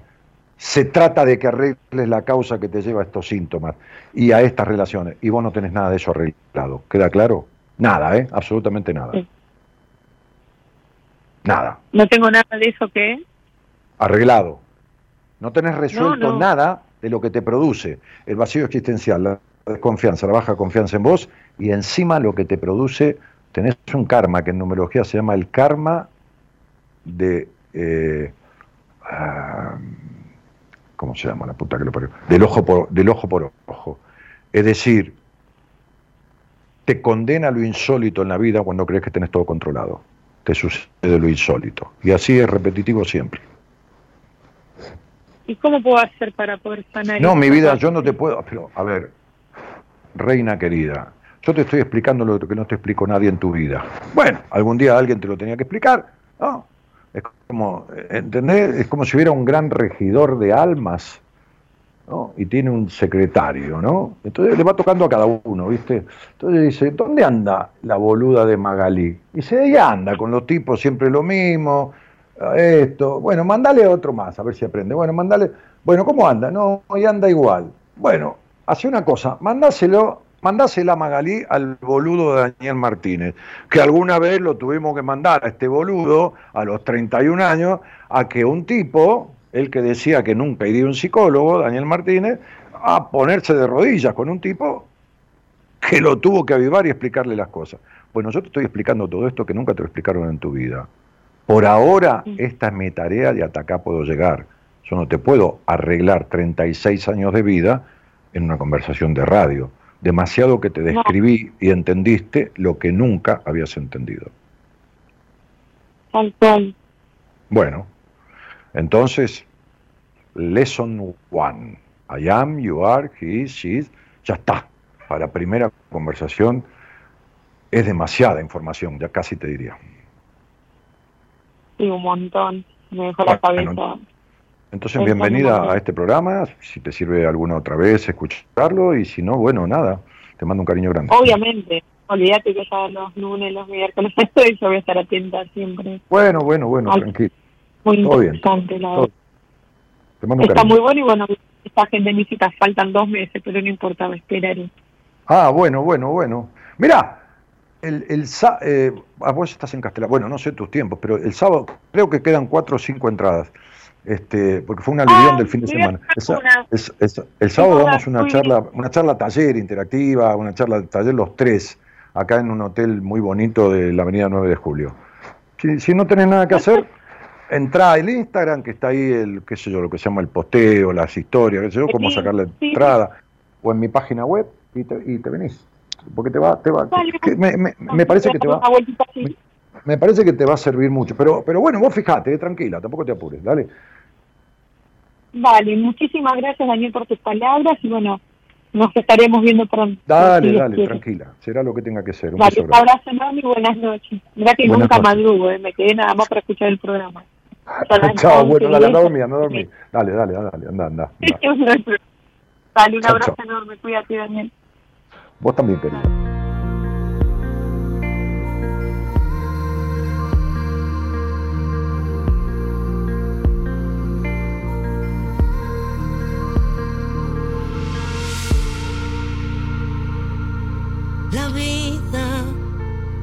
No es solo lo que tocas. ¿Cuánto tiempo nos ha costado? acostumbrarnos, deshacernos, amarrarnos. Ya estamos de vuelta. La vida, la vida es otra cosa. El sur de mis sentidos.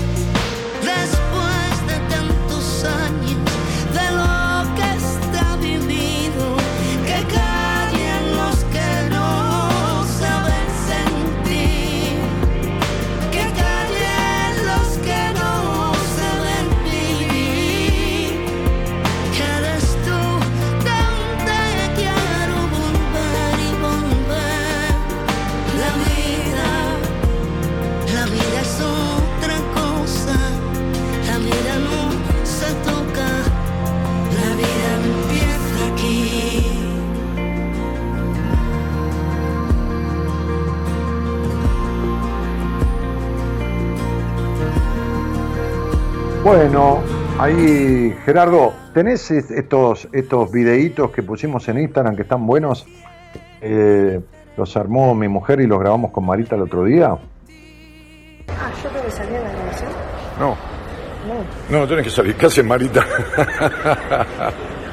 bueno, vinimos con Marita al hotel donde vamos a hacer la charla el 4 de marzo.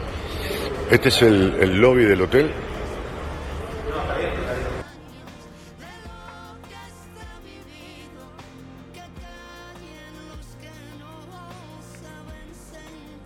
¿A dónde, era que está el salón, Marita? Vení. Dale, vení, vení.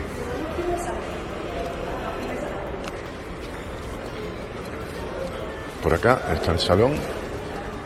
Allá lo ven.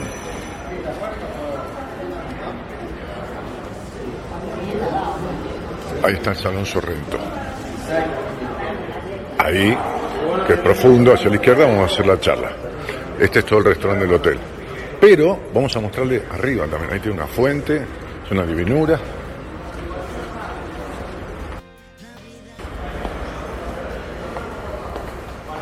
Vinimos a, terminar de tramitar los detalles y las cosas para la charla. Vamos a mostrar el foyer, eh, la zona esta donde hay más salones, pero son mucho más grandes. ¿eh? ¿Ven? El salón Bellagio. ¿eh? Es el foyer de toda este área. Una divinura. Bueno, muy bien. Esto ha sido todo, ¿eh? Chau, chau. Me olvidé de mostrarles esto. En el centro del, del lobby de entrada hay un, un- un gran estanque, una gran pecera con, con carpas, que se llaman así estos, estos peces, este, porque son muy resistentes y, bueno, nada, son los que están en el, en el jardín japonés.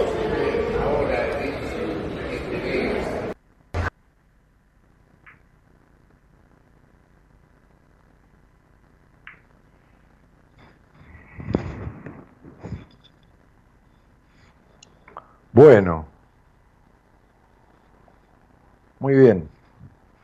Este, ahí mostramos, eh, fuimos con Marita a terminar de, de ordenar cosas y detalles, hasta, qué sé yo, la jarra de agua, el sonido, la disposición de las sillas, que es para 60 personas nada más, creo que quedan 5, 4, 6 entradas, una cosa así. Este, eh, y, y entonces la sorprendí a Marita porque entramos y puse la cámara y dije, Marita, vamos a grabar, dice, que yo tengo que salir o algo así, la, la enfoqué. este, y mostramos un poquitito el, el- el hotel que está acá en, acá nomás, en, la avenida 9 de julio, a 7 cuadras del obelisco. Este, y, y ahí nos vamos a encontrar ¿eh? con estos dos invitados especiales, eh, el doctor Rosales y el doctor Basílico, que forman parte también del equipo que va a estar en el seminario. El 10, el 11 y el 12 vamos a ser nueve personas del equipo, nueve personas del equipo con la gente que asista. Este, también ahí hay, creo que dos o tres lugares más, creo que dos o tres lugares que quedan. No quedan, digamos, hasta el máximo de gente que, que yo le digo a Marita que admita. Eh, así que eh, tanto Rosales como, como Basílico eh, van a, formar parte, como en el seminario anterior, de- del equipo de profesionales. Va a haber eh, una psicóloga del equipo que hace muchísimos años que está en buena compañía, que estaba en el exterior, que ya volvió, el otro seminario no estuvo, que va a estar, este, y, y también va a venir otra, otra, otra profesional de la psicología del equipo que, que no estuvo en el seminario anterior, porque vamos rotándolos, no podemos ir todos, somos como 14, 15, no, no hay lugar. Este, entonces vam- vamos, hay un equipo base, hay un equipo base y el resto este, van, van, rotando, ¿no? Eh, así que bueno, nada. eh, lo- lo- los esperamos este, para encontrarnos en esta, en esta charla, taller, ¿eh? dinámica, linda, interactiva, donde ustedes van a poder escribir preguntas, no tienen ni que hablar, nada. Este, si alguien quiere, por supuesto, en un momento comentar algo, por supuesto, puede hablar, pero digo, no hay ni obligación de hablar para poder escribir una pregunta que nosotros vayamos respondiéndolas. Este, el sábado, este sábado 4 a las 4 de la tarde y la charla taller, porque hay, hay toda una cosa interactiva y alguna cuestión vivencial también, dura 4 horas. ¿eh? Un break en el medio de 10, 15 minutos para estar hasta el baño, qué sé yo, tomarse un cafecito ahí, si alguien este, precisa tomarse algo, eh, al toque, pero, pero mm, es de 4 horas de duración en total, ¿eh? con el break y todo. El lugar es divino, así que bueno, vamos a estar bien.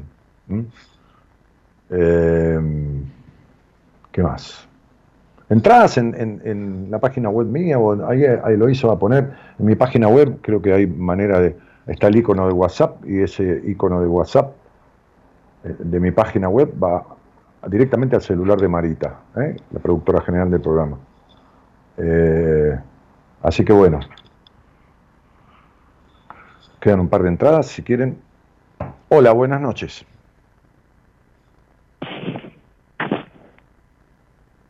Hola. Hola. Hola. ¿Qué tal? Buenas noches. ¿Qué tal? ¿Cómo estás? Bueno, era mejor. Bueno, ¿por qué ahora mejor? bueno, porque puedo hablar contigo. Bueno, muchísimas gracias. ¿Dónde estás? Nada. En Madrid. Ah, estás en Madrid. Sí. A ver. ¿Y, y, y dónde has nacido? He nacido en Madrid.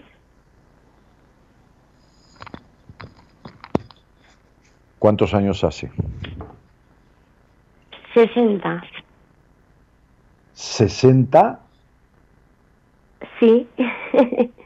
Ok. 60 cómo- años, sí. ¿Y cómo te encontraste con este programa? Eh, pues ahora ya unos 5 o 6 años. Estaba en un proceso de divorcio y bueno, no sé, como, bueno, por casualidad no, porque no creo en la casualidad. Y de repente puse un día la radio y, bueno, perdón, en YouTube y, y bueno, descubrí este programa de radio. Y Ah, mira. sí. Ah, con algún Y de video ahí, bueno, con estar- algún- con algún video de YouTube porque porque en esa época se subía algún video, pero pero no se transmitía por YouTube el programa. Eh, sí, pues debe ser por algún... Sí, te estoy hablando de 2016, 2017. Sí, sí, sí, algún video que entraste en YouTube buscando, ¿qué Mm. buscabas? ¿Buscabas numerología? ¿Buscabas algo de eso? Eh, no, buscaba alguien que, no sé, con el que resonara, eh, porque mm, siempre me ha interesado, ¿no? Tener contacto con, con alguien que me ayudara a abrir o que me intentara explicar qué me estaba pasando. Ajá. ¿Y, y pudiste descubrirlo, Rosa? Sí, eh, sí, con, eh, con usted. Bueno, no me trates de usted, por favor, que me haces este muy, muy grande. No hace falta. Contigo, será, con vos, como quieras. Contigo, contigo, sí. Contigo, contigo, claro. Allí, allí dicen así, contigo. Sí, Sí. Bueno, ¿y qué, ¿y qué fue? ¿Estabas en una crisis de separación también con un madrileño? Eh, sí, con un madrileño desde los 14 años, él un año más que yo, o sea, desde muy pequeños. Eh, nos casamos con, yo con, bueno, recién cumplido los 21 años y él con 22 años.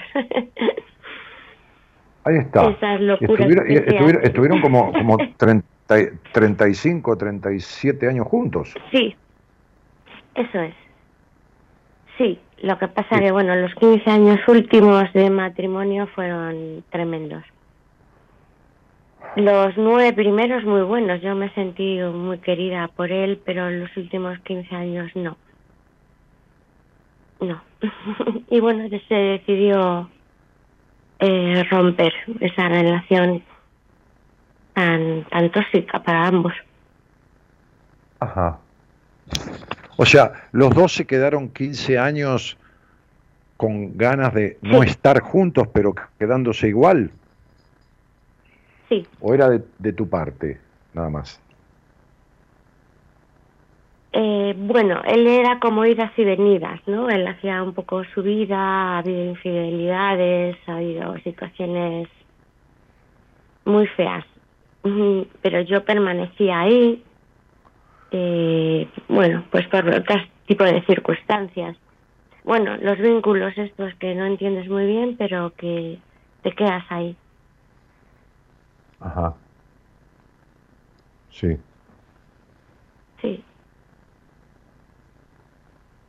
Dime una cosa, Y luego, sí. Sí, ¿fue sí. muy tenso el hogar donde naciste? ¿Había muchas disputas, mucha briga, mucha pelea o, o mucha exigencia hacia ti? ¿Cuál de las dos cosas o las dos cosas?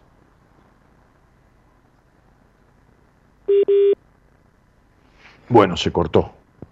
Comunicación con España y a veces es difícil. Este, qué cosa, ¿no? Porque uno, uno se queda ahí nueve años buenos, 15 años malos, son 21 años. Estuvieron como 36, así que en el medio los otros habrán sido intrascendentes, ¿no? Nueve buenos, 15 tremendos, son 24. Pero estuvieron como 36, así que hay otros 12 años que quedaron en el medio que deben haber sido, qué sé yo, incierto, ¿no? Este, qué loco todo. Eh, vaya. ¿Qué habrá pasado? ¿Se habrá acabado la, la, la, la batería del celular? ¿Se habrá perdido la señal? En fin. Veamos. Eh, Laura Roxana Vera que dice, ahí volvió. Hola, Rosa, ¿estás ahí? Sí, sí, sí, sí. ¿Me Bueno, se cortó. Sí, te escucho, claro. No, yo decía que Ah. estuviste, estuvieron nueve años muy buenos, 15 fueron tremendos, y en el medio quedan 12 o 13 Sí. años todavía, porque estuvieron como 36 años juntos. Los otros que fueron Sí, intrascendentes. Sí, bueno, hubo ahí acontecimientos en los cuales eh, nos centramos más en ellos. Vamos a ver el nacimiento de mi hijo, que tuvo muchas cuestiones al nacer. Un accidente de tráfico que tuve yo. Eh, bueno, en una ambulancia iba con mi padre, la ambulancia se estrelló y y bueno, pues la, el tiempo fue dedicado a, a, a lo que te digo, a ese tipo de circunstancias. Sí.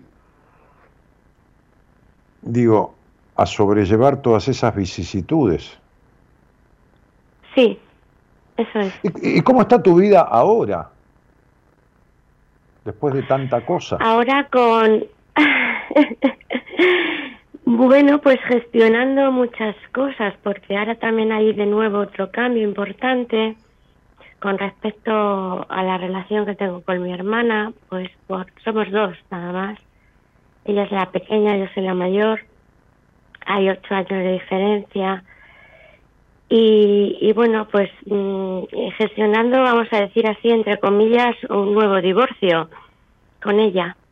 Claro, porque estás en un año numerológico que es un año de finales, un año nueve, con, con un cuatro, Sí. un año esforzado emocionalmente y, y que marca un basta ya, un basta ya. Eso es. Ahí en España Sí. dirían ustedes, a tomar por, Culo. a tomar por, a tomar por culo. Pues vete a tomar por culo, claro. Eso es. Claro, claro, claro. Sí. Porque, eh, eh, eh, ¿cuántos años le llevas a tu hermana? Ocho. Ocho. Sí. Y me he sentido la madre de ella, ¿no? Porque Sí, por es lo que te iba a decir. Ha sido, ha sido, ha sido la madre de ella. Sí, Sí. Así es, así lo siento, vaya. Mm. Y así lo siente ella también, porque hemos tenido conversaciones de, en- de- por esta cuestión. Y, y bueno, porque mi madre, bueno, pues era una mujer, eh, pues como dicen por ahí, brava. Sí, sí. Por eso te hago esta seña, que se, que se las traía, que se las traía. Sí, era tremenda, maltrato. eh, Sí, sí. Bueno, ella tenía sus cuestiones, yo creo, también. Por eso te pregunté si, justo cuando se cortó, si el hogar donde naciste era de mucha pelea, de mucha tensión, de mucha presión. Sí. Y, lo, y lo era, lo era, lo era, claro. Lo era, lo era. Sí, sí, peleas tremendas entre mi padre, mi padre de una forma muy pasiva, Claro. eh, pero ella era tremenda, eh, maltrato físico, psicológico, eh, buah. Eh, Bueno, pero mira que te, terminaste casando con un hombre que terminó siendo un poco de los Mm. dos. Un poco aniñado como tu padre y un poco maltratante como tu madre. Sí, sí, sí, Mm. eh, supongo que también tenía sus cuestiones a nivel familiar. Ah, bueno, un pero ¿sabes qué? exigente. Mira, uno, uno, uno Sí. no está para ser el terapeuta de su pareja. Uno, uno puede entender lo- lo- los conflictos del otro cuando el otro pone... Ahí se cortó de vuelta. ¿Estás ahí? No. No, se corta, se le pierde la señal. Por eso yo decía que, que el, que el miércoles por ahí vamos a hablar un poco de, de esta cuestión de, de los polos opuestos, si se atraen, si no se atraen, de lo que es una pareja complementaria, ¿no? Este, o suplementaria, hablar un poquitito de eso para, para que se entienda, ¿no? Eh, para que se entienda un poco. Eh, porque si no uno se termina o quedando en la espera o, o vinculándose con, con la repetición de los modelos maternos y paternos, ¿no? como la, la muchacha, la mujer, pues una mujer de 36 años anterior, este, que repite el mismo vínculo. Hola, Sí, Hola. Daniel de nuevo, sí, sí. bueno, este, y, Sí. y decía, decía que, que, que tenías, te, te- te- te- te- te has constituido en pareja con un, un, un hombre que, que era un poco, fue un poco de los dos, en dos tramos de, de la vida, ¿no? Un poco tu padre y un poco tu madre. Sí, Un poco, un poco lo pasivo y un poco lo maltratante. eh, sí, Pero también fuiste la madre de este hombre, ¿eh? fuiste la sustitución de- del rol materno para este hombre, para tu ex marido.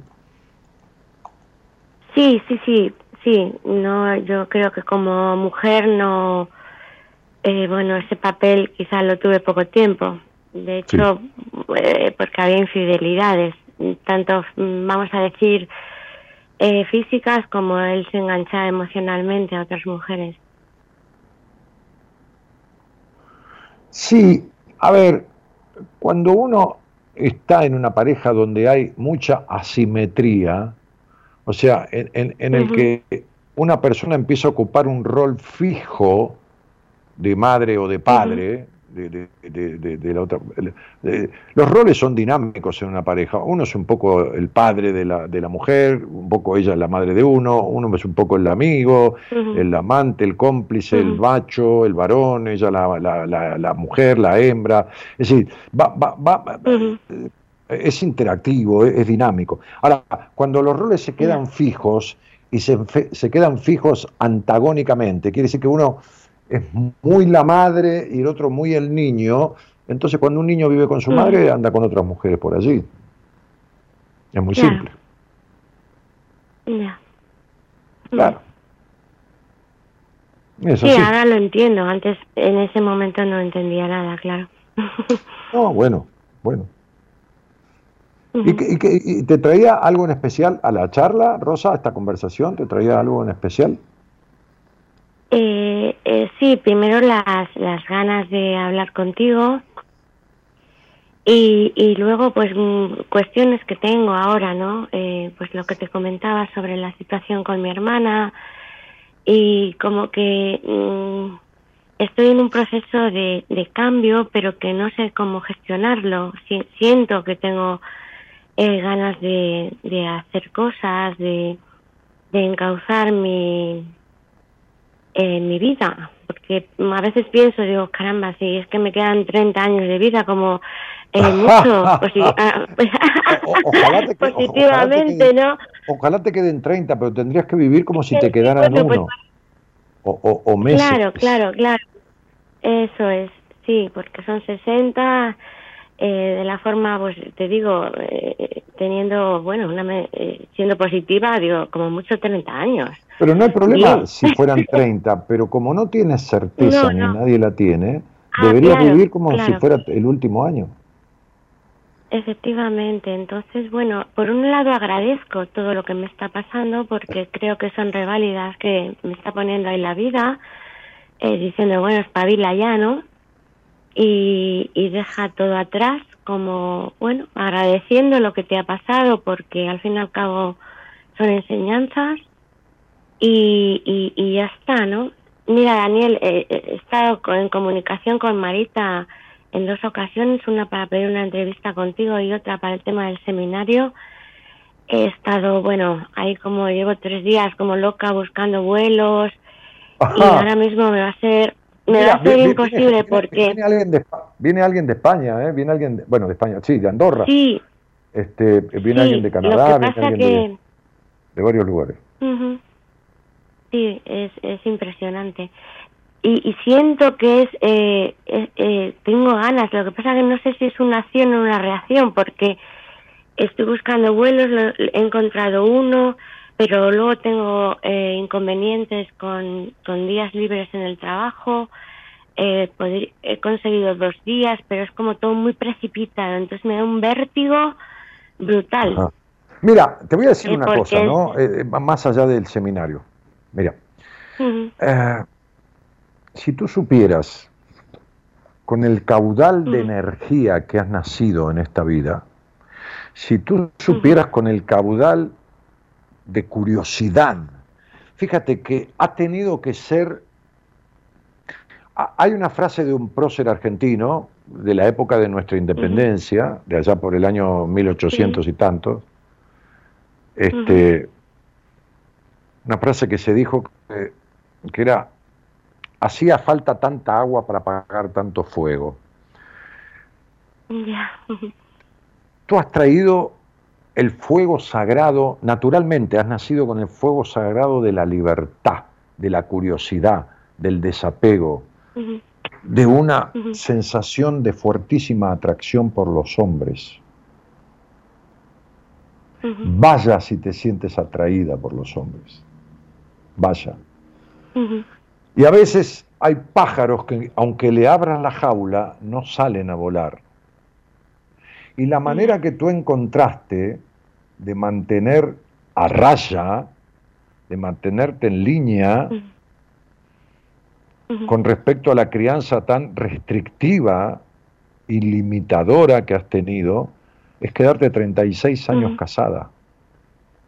Porque si tú, si tú hubieras estado este,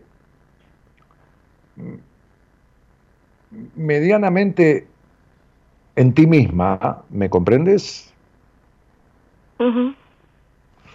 Este, entonces no hubieras durado más de 9, 10 o 11 años en ese matrimonio. Lo que pasa es que ese matrimonio este, simbolizó una manera de quedarte atada como de cortarte alas, que son las alas con las que naciste y que me parece que nunca conociste. Es como, es como si tú tuvieras un potencial que no has descubierto. Es como si estuvieras sentada sobre un pozo de petróleo, ¿me entiendes? Sí. O sobre un galeón español con monedas de oro. Eh, eh, eh, no importa la edad que tienes, es que hay en ti una natural capacidad de jovialidad, de, jovialidad, ¿me entiendes la expresión? Sí, sí, sí, sí, perfectamente. De dinamismo, de liderazgo, de ser una viajera de la vida. No hablo de viaje de seminario, viajera de la vida, no, no, no hace falta salir de Madrid viajera de la vida, no hablo de, lo geográfico.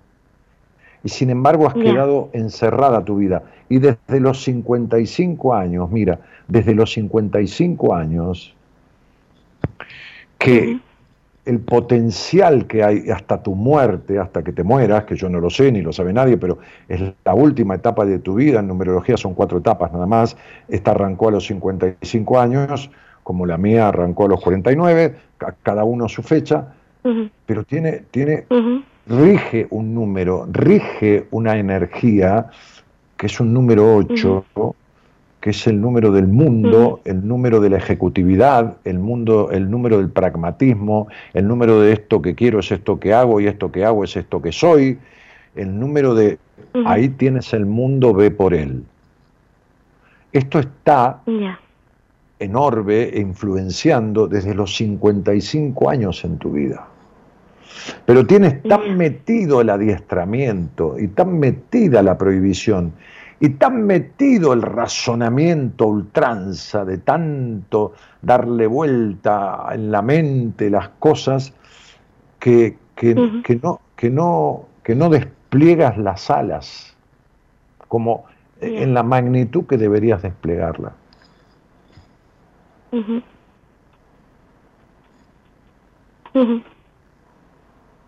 Sí, te entiendo. ¿Qué parte del cuerpo te duele de manera recurrente? Eh, la espalda. Sí, y la alta. Eh, sí, porque además tengo ahí una lesión del accidente, tuve fractura vertebral. Sí, pero claro, pero, pero, pero, no, pero no es, pero oye, los accidentes, la accidentología nunca es casual. La, no, no, claro. Hay, hay, hay, hay, dentro de lo que es la medicina cuerpo-mente, hay un rubro que es la accidentología y las partes que se afectan en ese, en ese accidente. ¿Me explico? Sí, sí, sí. Mm. Sí, además son dorsales, que es lo que implica, sí, bueno, he leído algo sobre biodescodificación y, y encaja perfectamente. Bueno, perfecto, entonces no hay nada que explicarte.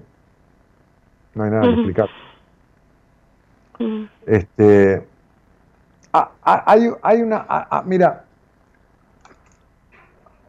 hay una vida disponible eh, que está bien a tu derecha o bien a tu izquierda, pero no por la, por, por la autovía que estás transitando. Qué curioso. Claro, sí, sí. Sí, hay, hay, hay, una vida y hay una energía como, como, como tapada, como, como bloqueada, que, que, bueno, que, que, nada, que, que está ahí disponible, que es como una, como una, como una joya en bruto, ¿no? Como, como, una, como una piedra, como un diamante en bruto, ¿no? Sin pulir. Este, como, como, como, como, ¿Eh?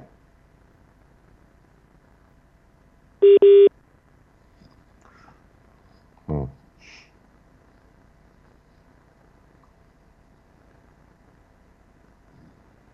Es así nomás.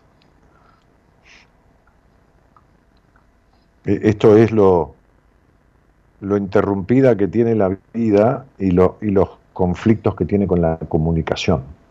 Es, una mujer con muchos conflictos con la comunicación. Eh, es como, es como, es como señales, ¿no? Es decir, Rosa, este, si, tienes un conflicto en la vida, es el conflicto con la comunicación. Tienes severos conflictos con la comunicación, pero no con la comunicación telefónica. Es que estas señales de corte y todo esto tiene que ver con tus grandes problemas de comunicación tu mente no para, no descansa.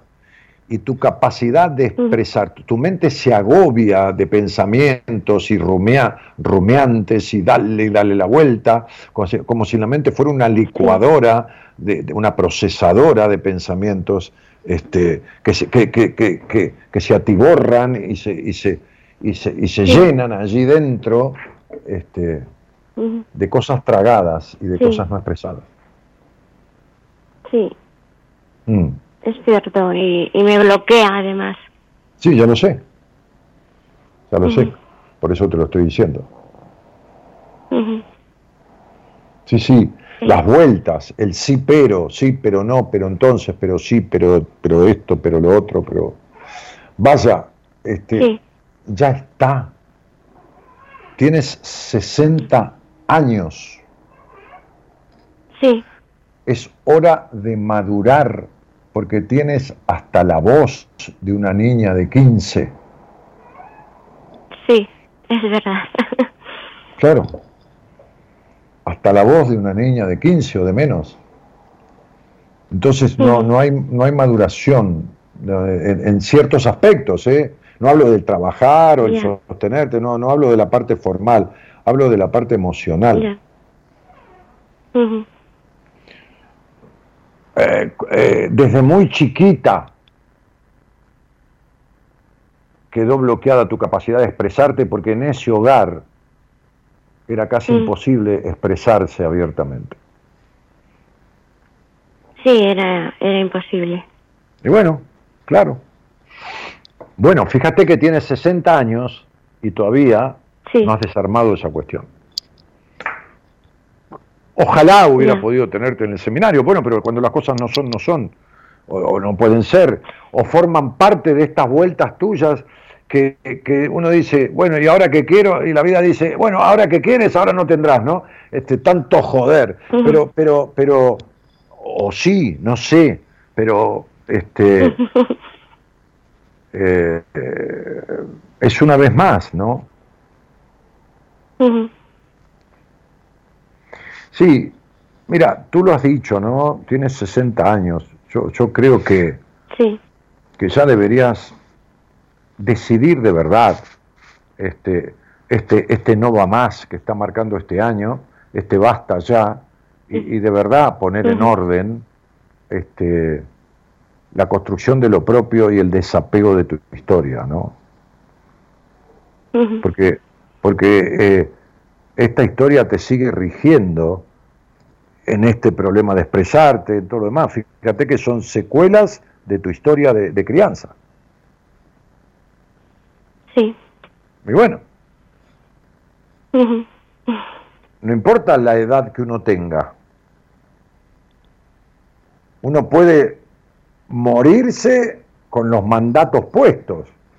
Es decir, quedarse en sus trece, como dicen en España. Sí. Quedarse en sus. Bueno, eso estoy, eso estoy intentando, ¿no? Eh, primero soy con, em, tener esa conciencia de, de los mandatos, porque además eran muy explícitos por parte de mi madre, por ejemplo, me decía, vas a ser una desgraciada toda la vida, ¿no? ¿Una qué? ¿Desgraciada? Mm. Sí. Mm. Mm, nadie te va a querer. Eh, entonces, mira, ahora tengo una relación desde hace cuatro años con un buen hombre, en el cual sí que he tenido una crisis importante por, por, eh, por, por todas mis cuestiones, ¿no? Eh, por ejemplo, pues en ese sentido de volar y decir otra vez estoy metida en una en una jaula eh, pero era, eh, no, es, no es verdad, porque es una persona que me permite ser. Y, y, me sentía agobiada, ahogada, eh, encerrada, y, y, me he dado cuenta de que no es así. Y entonces eh, muchas veces Daniel ni siquiera me creo que me quiera. Fíjate si el mandato es fuerte, ¿no? y estoy en ese proceso de eh, a veces lo verbalizo con ella no mamá mm, no te voy a hacer ni caso por no decir como se dice aquí en Madrid y además en un barrio muy concreto en el que vivo que es así como muy muy castizo que es mm, no te voy a hacer ni puto caso, ¿no? De todo esto. Sí, ni puto caso, pero no hay manera, eh, que tiene que ver. Tu psiquis está grabada con mm. eso, pero no es solo el problema con tu madre, el problema es con tu padre también. Tu padre nunca sí, intervino. Fue un hombre, no, porque fue un hombre enfermo, enfermo de, con depresión. Eh, pues mira, el accidente fue, eh, bueno, pues que salimos corriendo en una ambulancia por su tercer intento de suicidio. Entonces también me sentí un poco madre de mi padre, porque la madre, él no tuvo madre, eh, vamos a decir, Mm, la conoció y demás, pero pero no, no tuvo esa figura materna. Entonces, sí, sí, como de acuerdo. la, madre, la madre fue tu madre. Mm. Eso es, y, y decir, es esa, esa sensación de basta ya, no quiero cuidar a nadie más. Sí, pero el problema es que tienes un descuido por ti misma y, y, y sabes qué, yo te digo esto, es decir, son 60 años de, de mandatos este, insertos de implicaciones y de creencias, este, hasta, hasta de la creencia de, de, no poder ser bien querida, este, este, que, que, que, puedes leer toda la biodecodificación que te dé la gana y escuchar todo el programa que te dé la gana de este y del que sea. Este, Había así en España un programa que se llamaba Hablar por Hablar, este, que lo conducía una mujer. La, la gente llamaba y hablaba y hablaba y ella dejaba que hablaran. Digo, puedes escuchar lo que Sí. quieras y leer todos los libros, pero si no trabajas puntualmente esto en un proceso en terapia con alguien, no vas a salir de esto como crees Lo que podría salir. Lo sé, Daniel, lo sé. Porque, porque, porque, porque tú y tu mente son una, una mala sociedad. Esta mente cree tuya que quiere poder con todo este, y, y no, y no, no, no, no, no funciona. Tú no puedes entrar dentro de tu psiquis y modificar creencias, ni, no, no puedes entrar ahí. No, no, no, no. No puedes porque no, sabes no, cómo. no. Puedes porque, no sé, porque- no sé, efectivamente. No tengo ni idea. Claro. Este, entonces, si a esta altura de tu vida tienes un hombre que te permite ser, pues a mí no me permite ser nadie, yo soy y se acabó el problema. Si está de acuerdo con Ujú. quien estoy, estamos de acuerdo, y si no estamos de acuerdo, pues bueno. Este, pero, pero, este, la única que se tiene que permitir ser eres tú. No, no importa el permiso que le des a nadie, el problema es el permiso que el otro no se puede dar. ya. ¿Entiendes? No se trata de Sí, que yo tome sí. una paciente y que yo le diga, sé libre, sé libre, vete en la vida, eh, no hagas caso de tu madre, ni de las restricciones, ni de tus culpas eh, sexuales, ni de nada, haz lo que quieras. Pues no arregla nada. Pues no arregla nada con esas palabras. porque, porque, porque, Sí. Porque son 10 minutos de, de hablarle y tiene internalizados 40 o 50 o 30 o 25 o 60 años de algo metido. Claro, no. Eso se lo lleva el viento, no tiene consistencia. Pero lógico, como esa terapeuta que decía yo al principio, que le dijo a esta chica que mi mujer tuvo un diálogo de casualidad. Bueno, vos no tenés que ponerte tan ansiosa ni tan nerviosa, no tenés que. Hace cuatro años que está en terapia para decirle eso. ¿Qué carajo estás diciendo? Pero eso se lo puede decir hasta con todo respeto, el, el- el- que te sirve las tapas en un bar, con todo respeto, si se lo puede decir eh, cualquiera. Eh, entonces, este, nada. Eh. El aparato psíquico es un, un- un- un- como decía yo el otro día en un programa, es la tercera desgracia que descubrió el hombre en su vida. ¿no? El, tercer, el tercer ataque a su ego. El tercer ataque a su ego. Saber que no era el centro del mundo, descubrir que desciende de los monos y, y que encima no, no maneja sus actos. Porque tiene algo que se llama inconsciente que lo maneja. Mientras, eh, eh, eh, ¿entiendes? Por eso Sí, decía, escuché, decía, sí. decía, decía Jung, mientras no resuelvas lo que está en tu subconsciente, hacia abajo, al fondo, tu inconsciente seguirá manejando tu vida. Y bueno, esa es una frase categórica. Mientras no resuelvas lo que está ahí donde no puedes llegar, ese inconsciente seguirá manejando tu vida. Y así es. Sí. Sí, es, es cierto, sí. Bueno, mi vida, me tengo que ir porque ya, ya me pasé del horario del programa, ¿sabes? Muy bien. Muchísimas Mira, gracias. te- te deseo libertad, que es una palabra que suena muy linda, pero que, pero que necesita este, de, de aprehenderla, con H intermedia, aprenderla. ¿no? Aprenderla es agarrarla, tomarla y hacerla propia, es decir, este, reconstruirse, reconstruirse. Claro, tu madre fue una mujer malcriada en el sentido tiránico, abandonada de su padre emocionalmente, con maltrato de Sí. su madre, Sí, no ha sido feliz Sí. y no ha sido bien querida nunca. no, Bien, no, no. sigas el camino de tu madre. Te mando, un- te mando un cariño grande. Pues igualmente, muchísimas gracias. Y A a, todo tu equipo y Que haya buena vida. que vaya todo muy bien, Daniel. Gracias. Gracias, querida. Adiós, un abrazo. Chao, chao. Otro grande.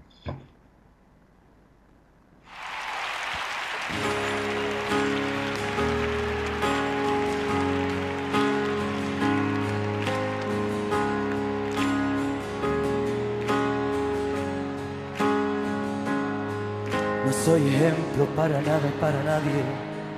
Tengo miserias como cualquiera de ustedes. 14 marcas que me duelen en el alma. 100 defectos que me siguen y no aprenden. Las dudas se divierten, no descansan nunca. Como los miedos que siempre estarán presentes. A veces sonrío sin ganas y al revés. Que a nadie importa, nadie tiene que saber. Y aunque las cosas con el tiempo no se olvidan, voy a estar más alerta, más tiempo conmigo. Que cada vez soy más consciente que la vida, sin darnos cuenta, se consume en un suspiro. Voy a quererme para quererte mucho más. Voy a tratar de ser mejor y más valiente. Es el momento de enfrentarse a la verdad, que ya está bien de procurar y perder siempre. Recuerdo que un día fui fuerte, recuerdo que no juzgué a nadie, porque cuando me siento débil, aún sigo queriendo, queriendo matarme, que duro es a veces vivir, pero es preferible sentir, aunque no duela la verdad.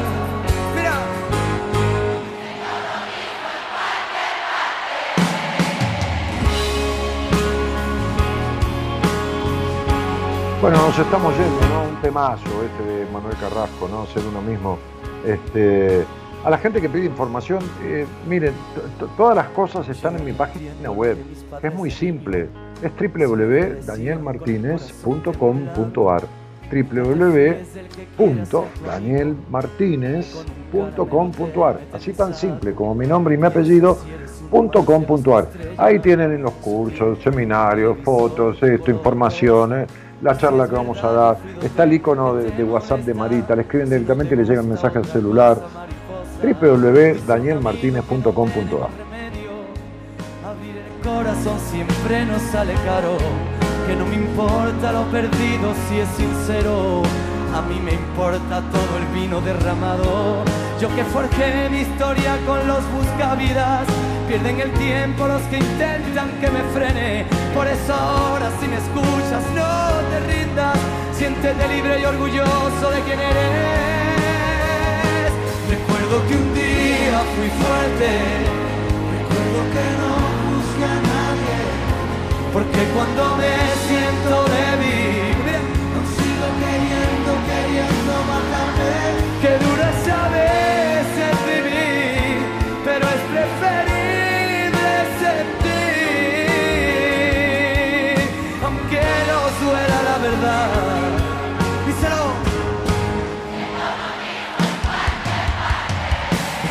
En la operación técnica el señor Gerardo Subirana, que también musicaliza maravillosamente este programa. En la producción la señorita Eloísa Noralí Ponte. Mañana estará a cargo del programa el licenciado en psicología del equipo de profesionales de Buena Compañía, que también es miembro estable del equipo que participa en el seminario.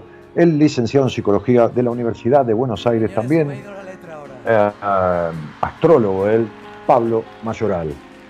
Mi nombre es Daniel Jorge Martínez, el programa Buenas Compañías. Mañana Pablo, el miércoles vuelvo yo. Buenas noches a todos y muchísimas gracias por estar.